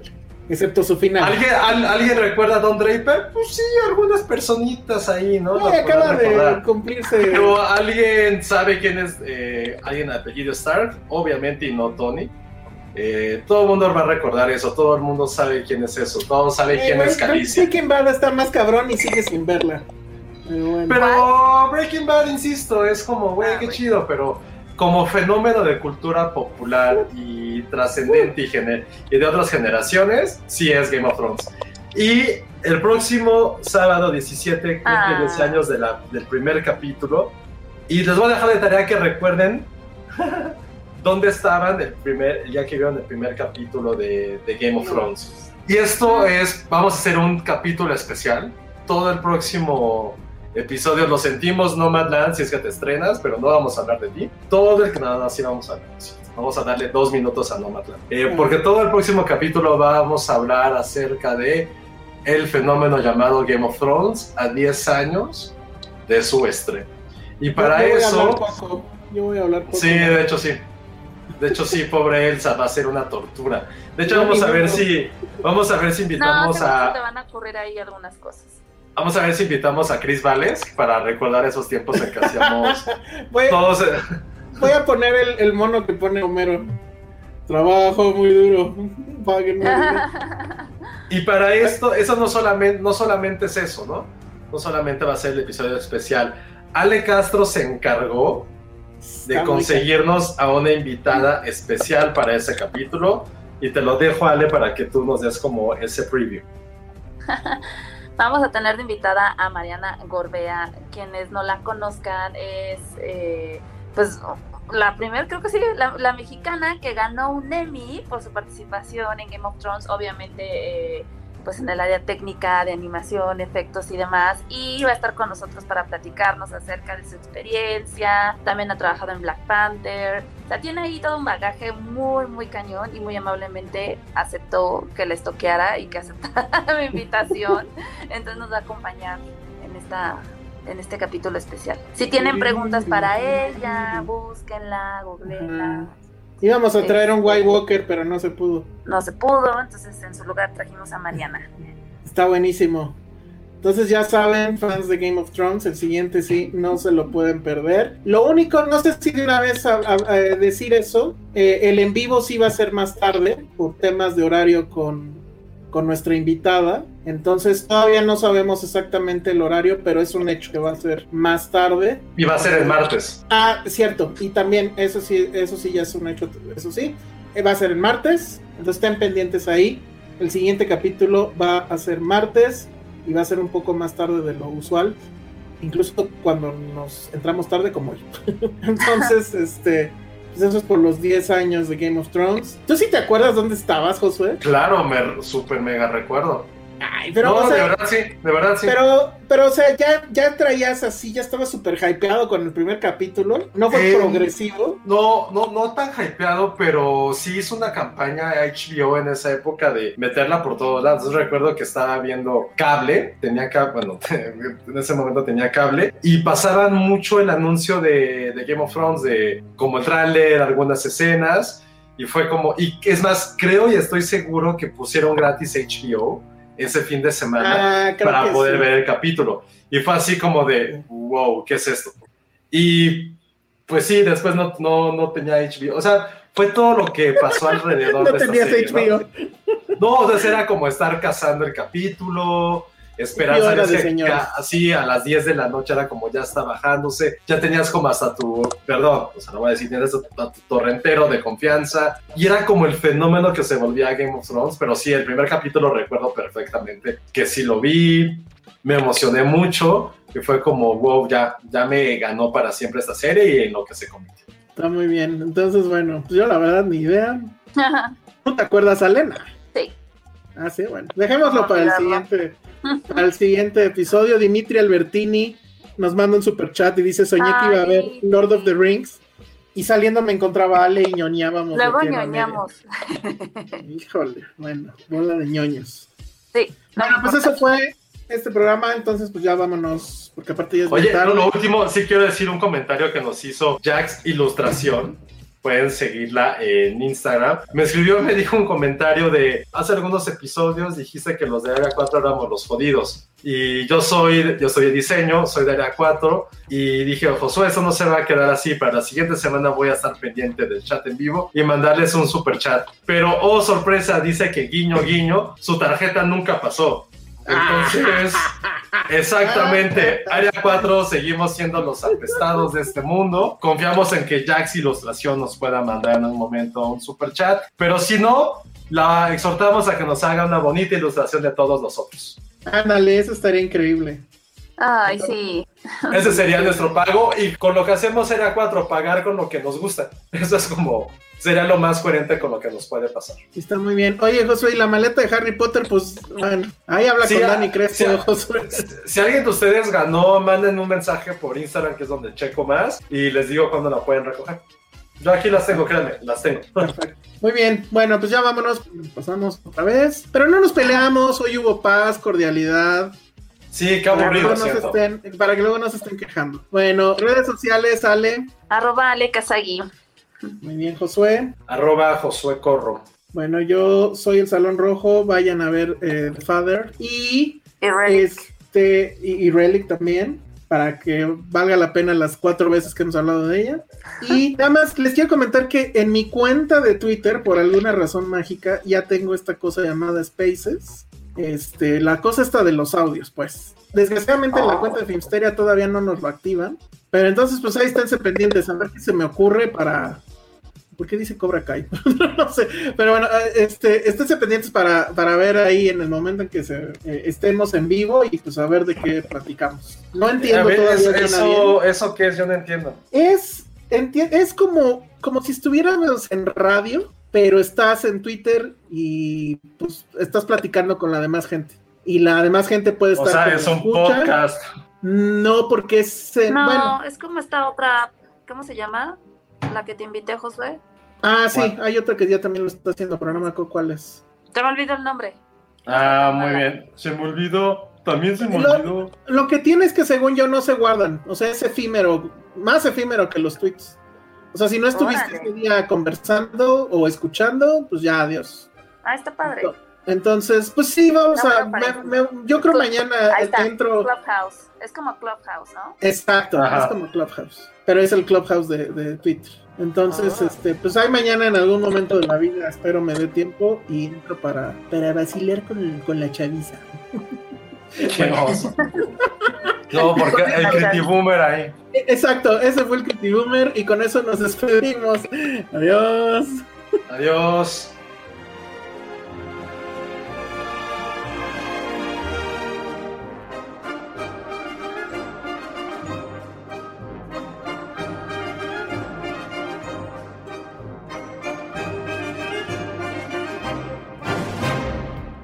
Dixo presentó Filmsteria, con Penny Oliva, Alejandro Alemán y Josué Corro. La producción de este podcast corrió a cargo de Verónica Hernández. Coordinación de producción, Verónica Hernández. Dirección General, Dani Sadia. If you thought the only way to get a more defined jawline with natural looking results was through surgery, think again. Juvederm Volux XC is a non surgical injectable gel filler that improves moderate to severe loss of jawline definition and can help you achieve natural looking results with little downtime. Even better, this improved definition lasts up to one year with optimal treatment. No maintenance required. Improve jawline definition for a smooth, sculpted look with Juvederm Volux XC. For important safety information and to find a licensed specialist, visit juvederm.com. That's J U V E D E R M.com. Not for people with severe allergic reactions, allergies to lidocaine, or the proteins used in Juvederm. Common side effects include injection site redness, swelling, pain, tenderness, firmness, lumps, bumps, bruising, discoloration, or itching. There's a risk of unintentional injection into a blood vessel, which can cause vision abnormalities, blindness, stroke, temporary scabs, or scarring. Talk to a licensed specialist to find out if it's right for you.